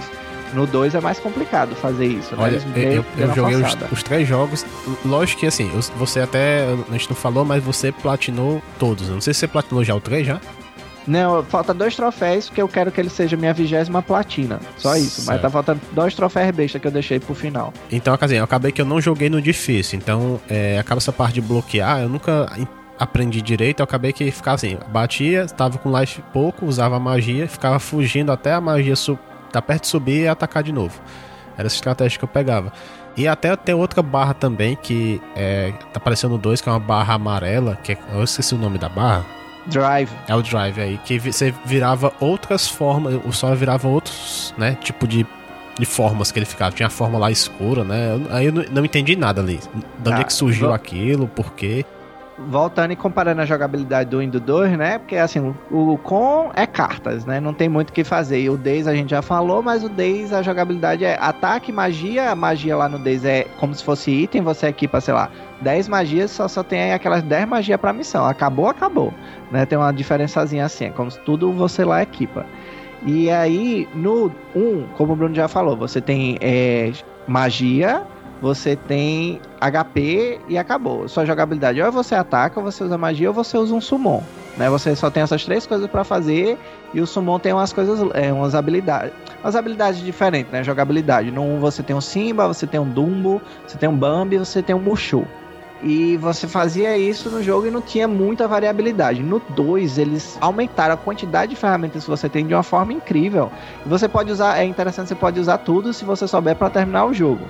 Você tem os summons ainda, né? Tem alguns novos, como o Stitch. Você tem essa barra de drive que é usada tanto para summon quanto para essas formas. O que é que são essas formas? O Sora absorve um ou dois dos companheiros lá do time dele e ganha uma segunda Keyblade. Para explicar essa segunda Keyblade, na verdade é porque ele não absorveu o Roxas, então ele tá com o coração do Roxas, agora ele consegue usar duas Keyblades ao mesmo tempo. É mais ou menos essa a explicação, né? E aí você tem a primeira forma, que você absorve o Pateta, que é a Valor, que é mais voltada para ataques físicos. Aí tem outra que absorve o Donald, que é a Sabedoria, o Wisdom, que aí é mais voltada para mágica. Aí depois você tem a Limit e você tem a Final. Ah, acho que essas quatro mesmo, né? Não, é Master. Pronto, não, não. Tá é porque tem a Master, que é amarela, desculpa. A Master é amarela que você absorve dois, e ela é uma mistura das duas, ela é tanto pra ataque como pra magia. E tem a última forma lá que você pega no último mundo, que é a Final, que é a mais poderosa de todas, que você vira um monstro com o negócio daquele. Né? E aí no Final Mix eles adicionaram uma nova que é o Limit, que na verdade você não absorve ninguém, você fica com ela sozinho, que é para resgatar a jogabilidade do 1. Ela tem vários combos que você tinha no 1 que não tava no 2, como Ars Arcane, é, Sonic Blade e tal. É uma, uma forma interessante que eles usaram de usar coisas da jogabilidade do 1 dentro do 2. Né? Aí você tem essas, todas essas ferramentas. E tem um limite também, que agora você pega um parceiro, ele tem que estar tá vivo, e aí você gasta todo o seu MP para usar aquele limite, você fica invencível enquanto tá usando o limite, e tem habilidades muito poderosas, tipo o Donald, o Donald sobe nas suas costas e começa a soltar o Donald Flare, que são fogos de artifícios. Assim, se você vai olhar um speedrunner jogando, o pessoal que faz os desafios, é incrível o que os caras conseguem fazer usando esses negócios assim. Você realmente, Bruno, no, até no difícil mesmo, você não precisa usar tudo isso. Se você usar as formas, você consegue terminar o jogo. Mas quando você vai ver os caras que usam todas essas ferramentas, você fica besta com o que eles conseguem fazer com os chefes do jogo, que é assim que você sofre para derrotar, e os caras assim tiram de brincadeira. Não, mas eu até achei esse 2, por um lado, um pouco mais difícil nessa questão do, do MP, mas ele ficou mais fácil, que também tinha aquela forma que você tá quase morrendo, aí o Mickey vinha te ajudar, se não me engano, ou você transformava Isso. naquela forma escura, né? É, são, são duas coisas aí, né? Só uma coisa pra gente resgatar antes que a gente esqueça, tem dois mundos que a gente não ah, falou. Sim, sim. Que é o do Tron, que é o ah, Space é Paranoid, que é quando você entra no computador. E tem o Timeless River, que é quando você vai lá no mundo, que também você tem o mundo do do Mickey, né? Você consegue ir lá no Disney Town, né? No Disney Castle, você consegue acessar parte do castelo quando você tem aquela missão de fazer o escorte da Minnie, que é horrível. Uhum. Você tem que fazer a Minnie andando bem devagarzinho e lá você consegue acessar o passado do mundo da Disney, né? Que é bem legal, que é preto e branco. Aí o Mickey aparece na versão antiga, o Donald e o Pateta também resgata bem o desenho lá dos anos 30, 40. O Bafo também, né? Que é o vilão. É, o Bafo, é tanto que o Bafo atual volta no tempo também, aí você tem uma luta que você tem um bafo contra outro bafo. É bem engraçado. Mas então, é, a, o Mickey é uma ferramenta que são algumas lutas específicas, não são todas, alguns chefes, que se você morrer, o Mickey aparece para lhe salvar. E ele tem algumas habilidades lá, e depois de um tempo você pode ressuscitar o Sora, né? Isso. Então, é uma forma interessante que eles deram de ajudar em algumas lutas e de você poder jogar um pouco com o Mickey, né? Que eu acho que é algo que muita gente sempre quis e não podia. E foi a primeira Agora, vez, né? Que puderam. Aham, uhum. é interessante, Bruno, porque a força do Mickey não escala. É, quando você vê o pessoal do speedrun jogando, eles usam o Mickey no, na primeira luta que você pode usar ele, que é contra o, o Cerberus. Só que não faz sentido usar o Mickey lá na frente porque o Mickey não fica mais forte. Então no começo do jogo ele é muito, muito forte. No final do jogo ele não é tão forte assim, é melhor estar tá jogando com o Sora, entendeu? Uhum. É uma coisa interessante. E aquela forma lá que tu tá falando que é quando o Sora fica todo preto, né? O que é aquilo ali? Na verdade, aquilo ali é o chamado de antiforma. Como é que funciona a ativação daquilo ali? Toda vez que existe um contador oculto no jogo, toda vez que você usa uma forma, esse é, aumenta em 1. Um, né? Então usei valor aqui, aumentou 1. Um. Usei não sei o que, aumentou 1. Um. E é quando você chega num determinado número, você vira a antiforma. Então é aquela, é aquela ideia. você tá usando um poder muito grande aqui. Se você usar demais o poder, você vai ser consumido por ele. É meio que essa pegada que eles tentam trazer, entende?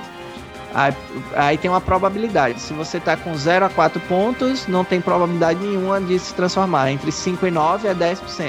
Você tá com mais de 10 pontos, toda vez que você usar uma forma, tem 25% de chance de você virar a, a, a antiforma, entendeu? Mas não tem nenhuma consequência pro jogo. Assim, então, de... É, é uma coisa que meio de dar um aspecto da história pra jogabilidade, né? Porque como o Sora deixou se transformar no Heartless no primeiro jogo, e o Sora tem trevas em si, é aquilo. O Sora também, assim como o Rico foi dominado pelas trevas, pode ser dominado, né? Então é uma forma de dizer, olha, se você se utilizar demais de um poder, você pode ser consumido por ele, entendeu? É uma ideia, eu acho interessante de misturar a história do, do, das trevas e da luz e tal com a jogabilidade. Mas não tem nenhum troféu assim, ah, termine sem usar isso, pelo menos. Bruno, eu acho que na verdade tem um troféu se você usar ela 13 vezes. Ah, eu tenho sim. que conferir é, a lista de troféu, mas no 2 eu acho que é assim: se você usar antiforma 13 vezes, você ganha um troféu. E aí é só você ficar usando, né? Forma, forma, ah, forma. Ah, eu pensei que era pra não usar, entendi. É, porque não, usar é pra é usar. Pra é. não usar não, não tem não, que eu lembre. Aí, assim, tem certas coisas que fazem você diminuir esse contador, né? Quando você entra na antiforma, ele diminui alguns pontos, 4 ou 5, dependendo se é a versão original do jogo ou a Final Mix. Se você vira a Final Form, que é a última, você gasta 10 pontos. Então, se quando você obtém a Final Form, você sempre ficar usando Final Form, você nunca mais vai usar virar esse, entendeu? Porque ela uhum. diminui a, a sua pontuação. E quando você ganha uma nova forma, a contagem é, cai para zero. Mas é eles não explicam no jogo, né? Isso aí? Você... É, não, não explica. Isso daqui é. eu tô olhando aqui na Wiki que eu nem sei de cabeça o, os números, entendeu? Mas assim, ele ele tem toda uma estrutura dentro do jogo que não explica para você que é exatamente aquela vibe do jogo, né? Ele não lhe explica tudo e tem certas coisas que você fica sem entender porque é que aconteceu isso. Certo. Então, na, na história do 2 é, de novo, visitar os mundos. Ah, tá acontecendo em paralelo essa história lá da organização e, como você falou, da Malévola com o Bafo só passeando aí, enchendo o saco, né? Uhum. E, e como é que finaliza, então, o 2? Então, o 2 é aquilo. No mundo Disney, quase nada de importante, né? A história, o que o Sora está fazendo são duas coisas. Procurando o Rico e o Mickey. A Kari, ele sabe que está lá em Destiny Island, mesmo que ela seja raptada de novo. É uma competição de quem é mais raptada, se é a Kari ou a Princesa Peach. É, tá complicado. Mas ela tá lá é, e é, ela não faz quase nada na história, pobre. Não deixa ela se desenvolver. E a organização tá juntando esses corações para fazer esse Kingdom Hearts falso lá, né? Segundo agora com coração de pessoas para conseguirem coração. O Sora até fica nesse dilema lá no jogo. Ah, então eu vou parar de matar o Heartless. Só que aí a organização não deixa, meio que força a mão do Sora para ele ajudar os amigos dele dos mundos da Disney, né? E aí no final das contas, o que, é que acontece? Você derrota todos os membros da organização e chega lá para enfrentar os Zemnas, né, que é o chefe, é o número um da organização. E lembrando que os Emnas é o nobody do Ensign, não é isso? Na, na verdade, o Ensign é o nobody de alguém. Ah, entendi. É o, o Heartless e os Emnas é o nobody, mas eles juntos, né, nobody mais Heartless, eles não formam o Ensign. Na verdade, quem é o Ensign? O Ensign era um sábio, Ensign the Wise, que mora lá na cidade do pessoal do Final Fantasy, no mundo, né, no Radiant Garden. E ele tinha um aprendiz chamado Xehanort. E esse aprendiz dá o golpe nele, joga ele pro mundo das trevas, toma o lugar dele, começa a fazer experimento. É ele que usa, cria essa máquina para transformar o pessoal em Heartless. E por algum motivo, Zé Norte toma o nome do Ensign para ele e fica se chamando de Ensign. Né? Tanto que Zemnas é uma, um anagrama de Ensign com um X no meio. Né? Para quem não sabe isso, todo o nome do personagem, todo o nobody da organização, o nome é um anagrama de um outro nome, né? De, do nome original dele com um X no meio. Tanto que o Roxas se você tira o X, sobra o quê? R-O-S-A, que é o Sora, entendeu? Isso. É esse é a grama. É por isso que eu é não entendi a, a lógica da, da Xion. Porque se tirasse o X, aí não tinha sobra nada a ver com o da. Né? Vou sobra I-O-N. É porque é N-O-1. Em, em romano, ela é o número 1, que ela é a réplica número 1. Nossa A da Xion é essa a lógica. Aham. Nunca ia saber. E aí, outra coisa, ele, ele, a organização tá mandando o Sora é, é, matar os Heartless pra preencher, né, aquela lua que é se fosse a, Porque quando você mata o Hartley, o coração sai e tá indo pra essa lua que tá absorvendo pra preencher, né? Uma lua de coração, né? Exatamente. É o que é o Kingdom Hearts, o segundo Kingdom Hearts falso, né? Tem o primeiro lá do primeiro jogo que era com o coração dos mundos.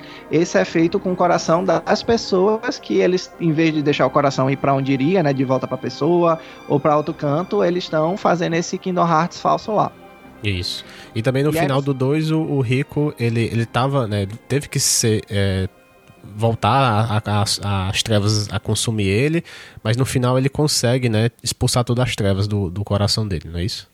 Basicamente, na verdade, ele não expulsa, ele consegue controlar, né? E como ele tá controlando e não ela controlando ele, ele consegue voltar à forma dele. Basicamente, o que acontece é o Ensen, na verdade, o Ensen The Wise, né? O sábio lá, tava, tinha conseguido voltar e ele era o tal do Diz, ele estava disfarçado, né, como esse Diz, e ele faz uma máquina lá que o que ele vai tentar fazer é absorver esses corações desse Kingdom Hearts que eles estão tentando criar. Só que a máquina não consegue, a máquina explode. Aí quando a máquina explode, o Diz volta pro mundo das trevas e o Rico que estava do lado deixa de ter a forma dele de Ensign Heartless, né, e volta a ter a forma original dele. É uma coisa que não faz muito sentido, mas é o que acontece né? Que ele, tinha, ele assumiu aquela forma lá no final do Days, quando ele é, deixa as trevas dominarem ele de novo para conseguir derrotar o Roxas. Aí nessa confusão lá de destruir o, o, novo Kingdom Hearts, o Rico volta a ser rico e é com ele que você vai pra luta final, né?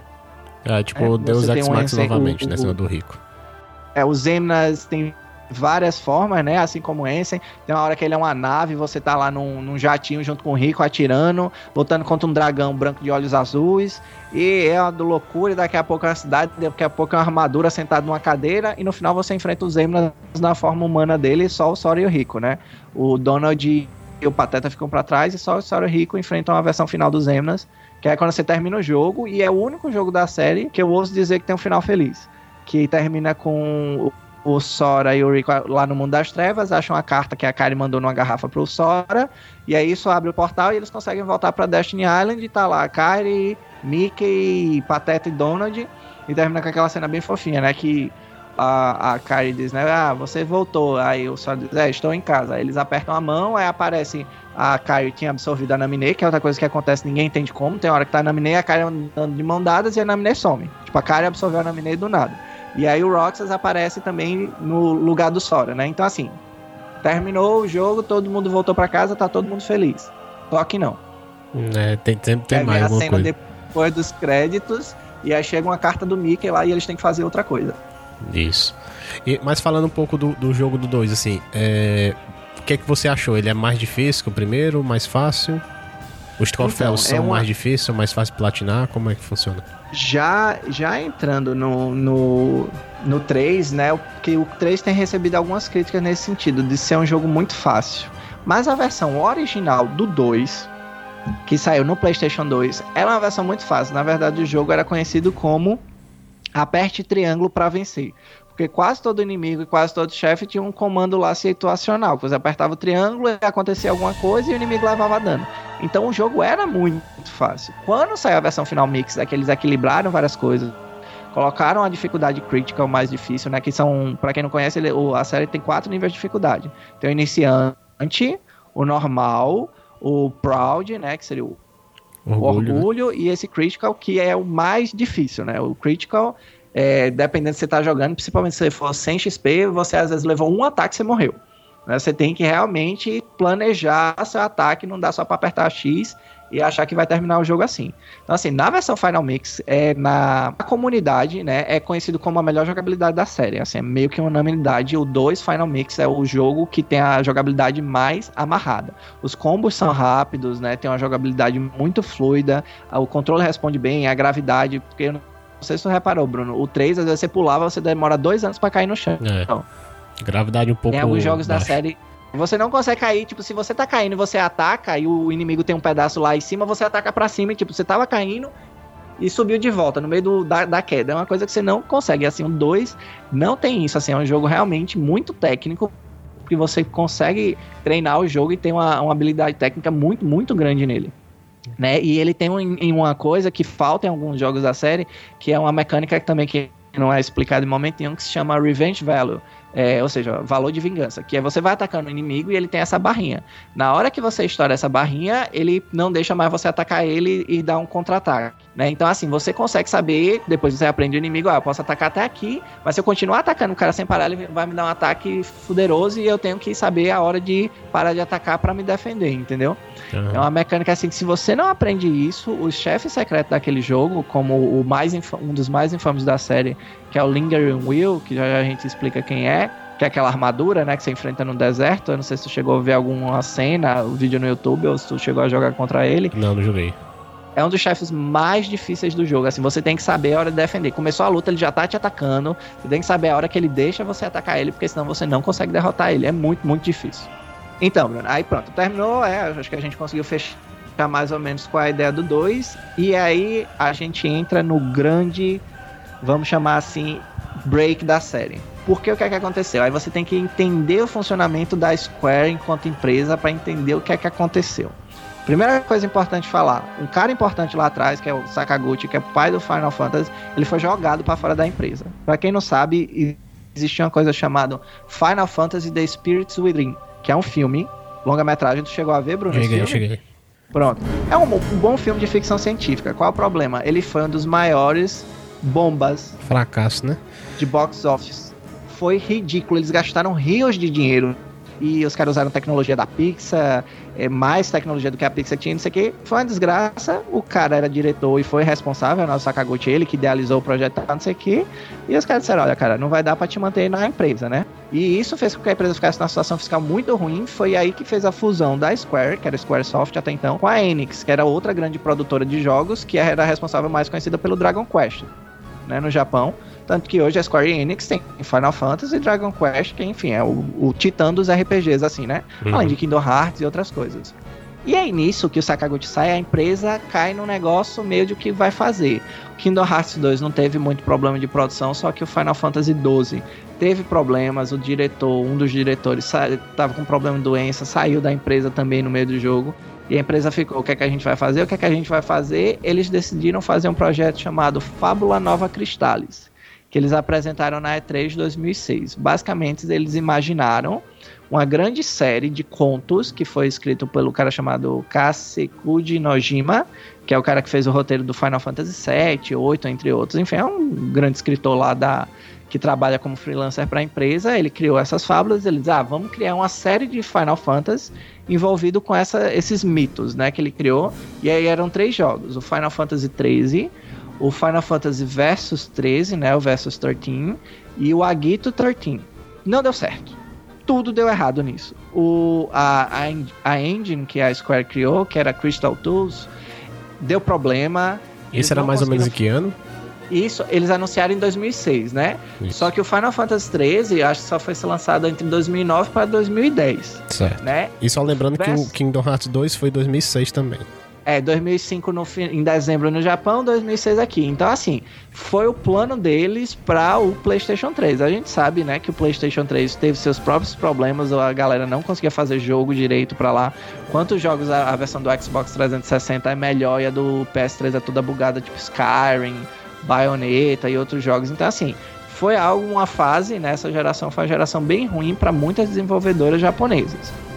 E a Square sofreu muito, tem até vários memes com isso, de que não tem cidades praticamente no Final Fantasy XIII. E um, na entrevista o cara, ah, por que não tem cidade? Ah, porque fazer cidades em HD é difícil. E a galera brinca com isso até hoje, né?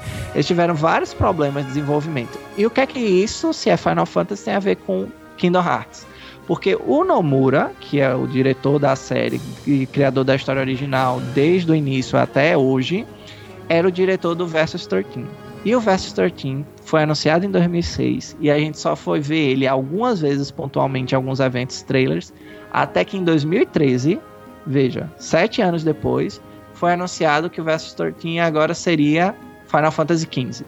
Nossa. Quem estava fazendo isso era o pessoal do Kingdom Hearts 2. Então os caras passaram sete anos envolvido num jogo que foi sair em 2016. 16, é. Ou seja, foram 10 anos no total dessa confusão. Óbvio que teve outras coisas. O Final Fantasy XIII teve problemas de desenvolvimento, tem relatos de programador lá que passou um mês programando uma pedra porque não tinha coisa para fazer. teve problema de gerência. Nisso ainda tem em 2010 o Final Fantasy XIV que eles lançaram, que foi outra desgraça. O cara que era um dos produtores do Final Fantasy XI, né? Que são os dois títulos que são MMO Uhum. da, da, da série, o 11 e o 14. Tentou replicar o que era o 11, não deu certo, o jogo saiu cheio de bug. Os caras tiveram que refazer o Final Fantasy XIV, que foi relançado em 2013.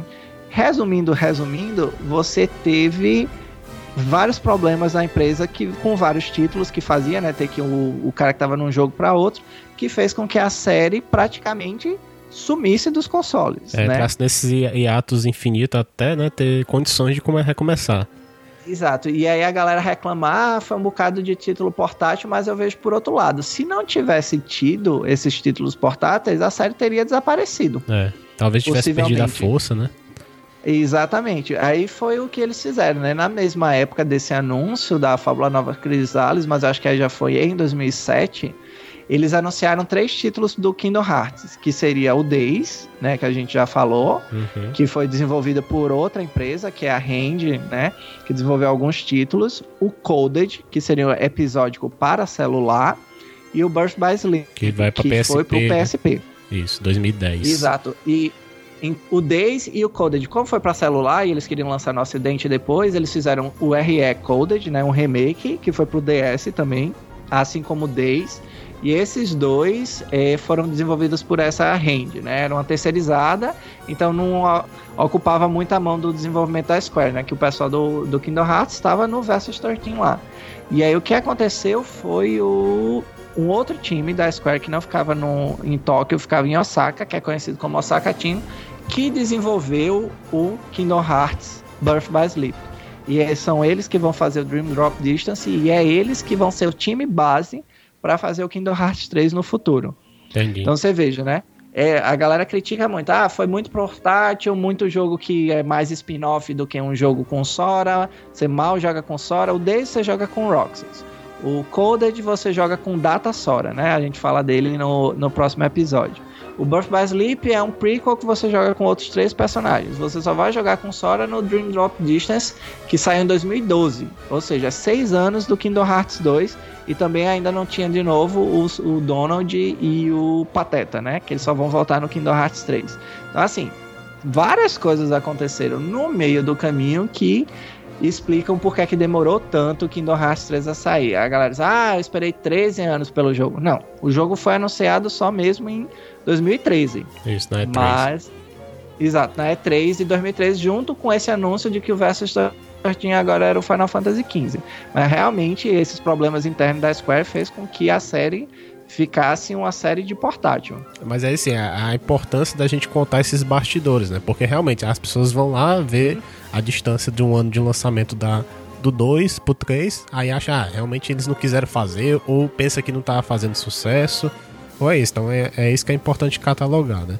E assim, como a ideia desse cast era falar de todos os jogos até o terceiro, e a gente vê que o cast já tá bem longo, a gente não ia dar tempo, né? Então vamos cortar, né? Esse cast vai ser somente do Kingdom Hearts 1, 1 Chain of Memory, o 2, e a gente acabou falando, né, do Days. Isso, então va- vamos é, ficar essa parte. O próximo a gente vai falar de quê? Vai falar do Birth by Sleep, né? Talvez vai começar Uhum. por ele, o Recoded, o Dream Drop Distance.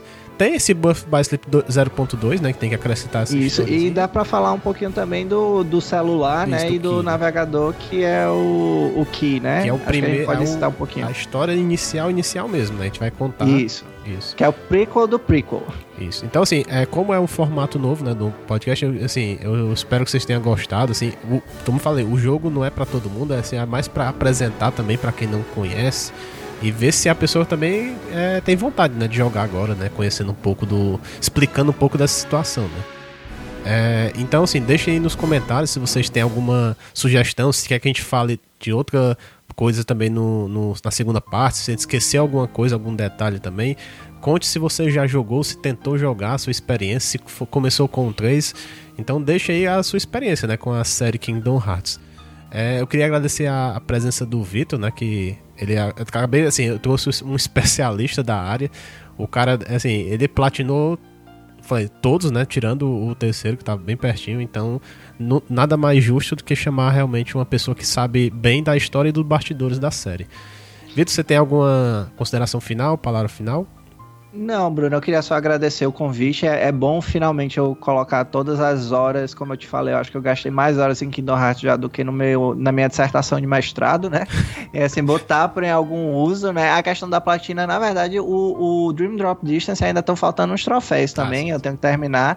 Mas assim, é, eu faço a platina porque eu gosto, né? Eu joguei a série nos consoles iniciais, que não tinha troféu nem nada disso. Só que aí, quando você não tem um troféu, pelo menos para mim, você não fica com a motivação. Ah, ah, pô, vou gastar, sei lá, 15 horas aqui o pano farmando para fazer todas as sínteses para não sei o que para enfrentar esse chefe secreto.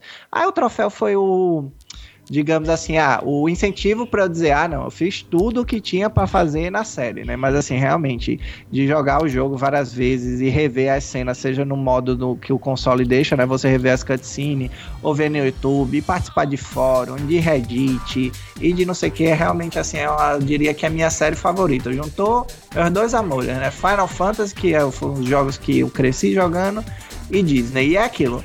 A gente diz, ah, não é para todo mundo, mas eu acho assim, se a história tá complicada, olha um guia ou ignora a história. É um jogo divertido de jogar. O Bruno jogou o 3 agora, acho que ele vai dizer que é, é muito divertido você sair atirando pra tudo que é lado, matando aquele monte de bicho. É, dá pra se divertir bastante. Não, e ver a evolução da jogabilidade. O 3 ficou muito fluido de jogar, assim, não tem nada para reclamar desse efeito da jogabilidade, não. Pessoal, então é isso. Então, é, até daqui a algum tempo, a gente não tem mais o dia fixo para lançar o cast, mas espero que tenham gostado. Então, abraço a todos e valeu. Abraço. Valeu.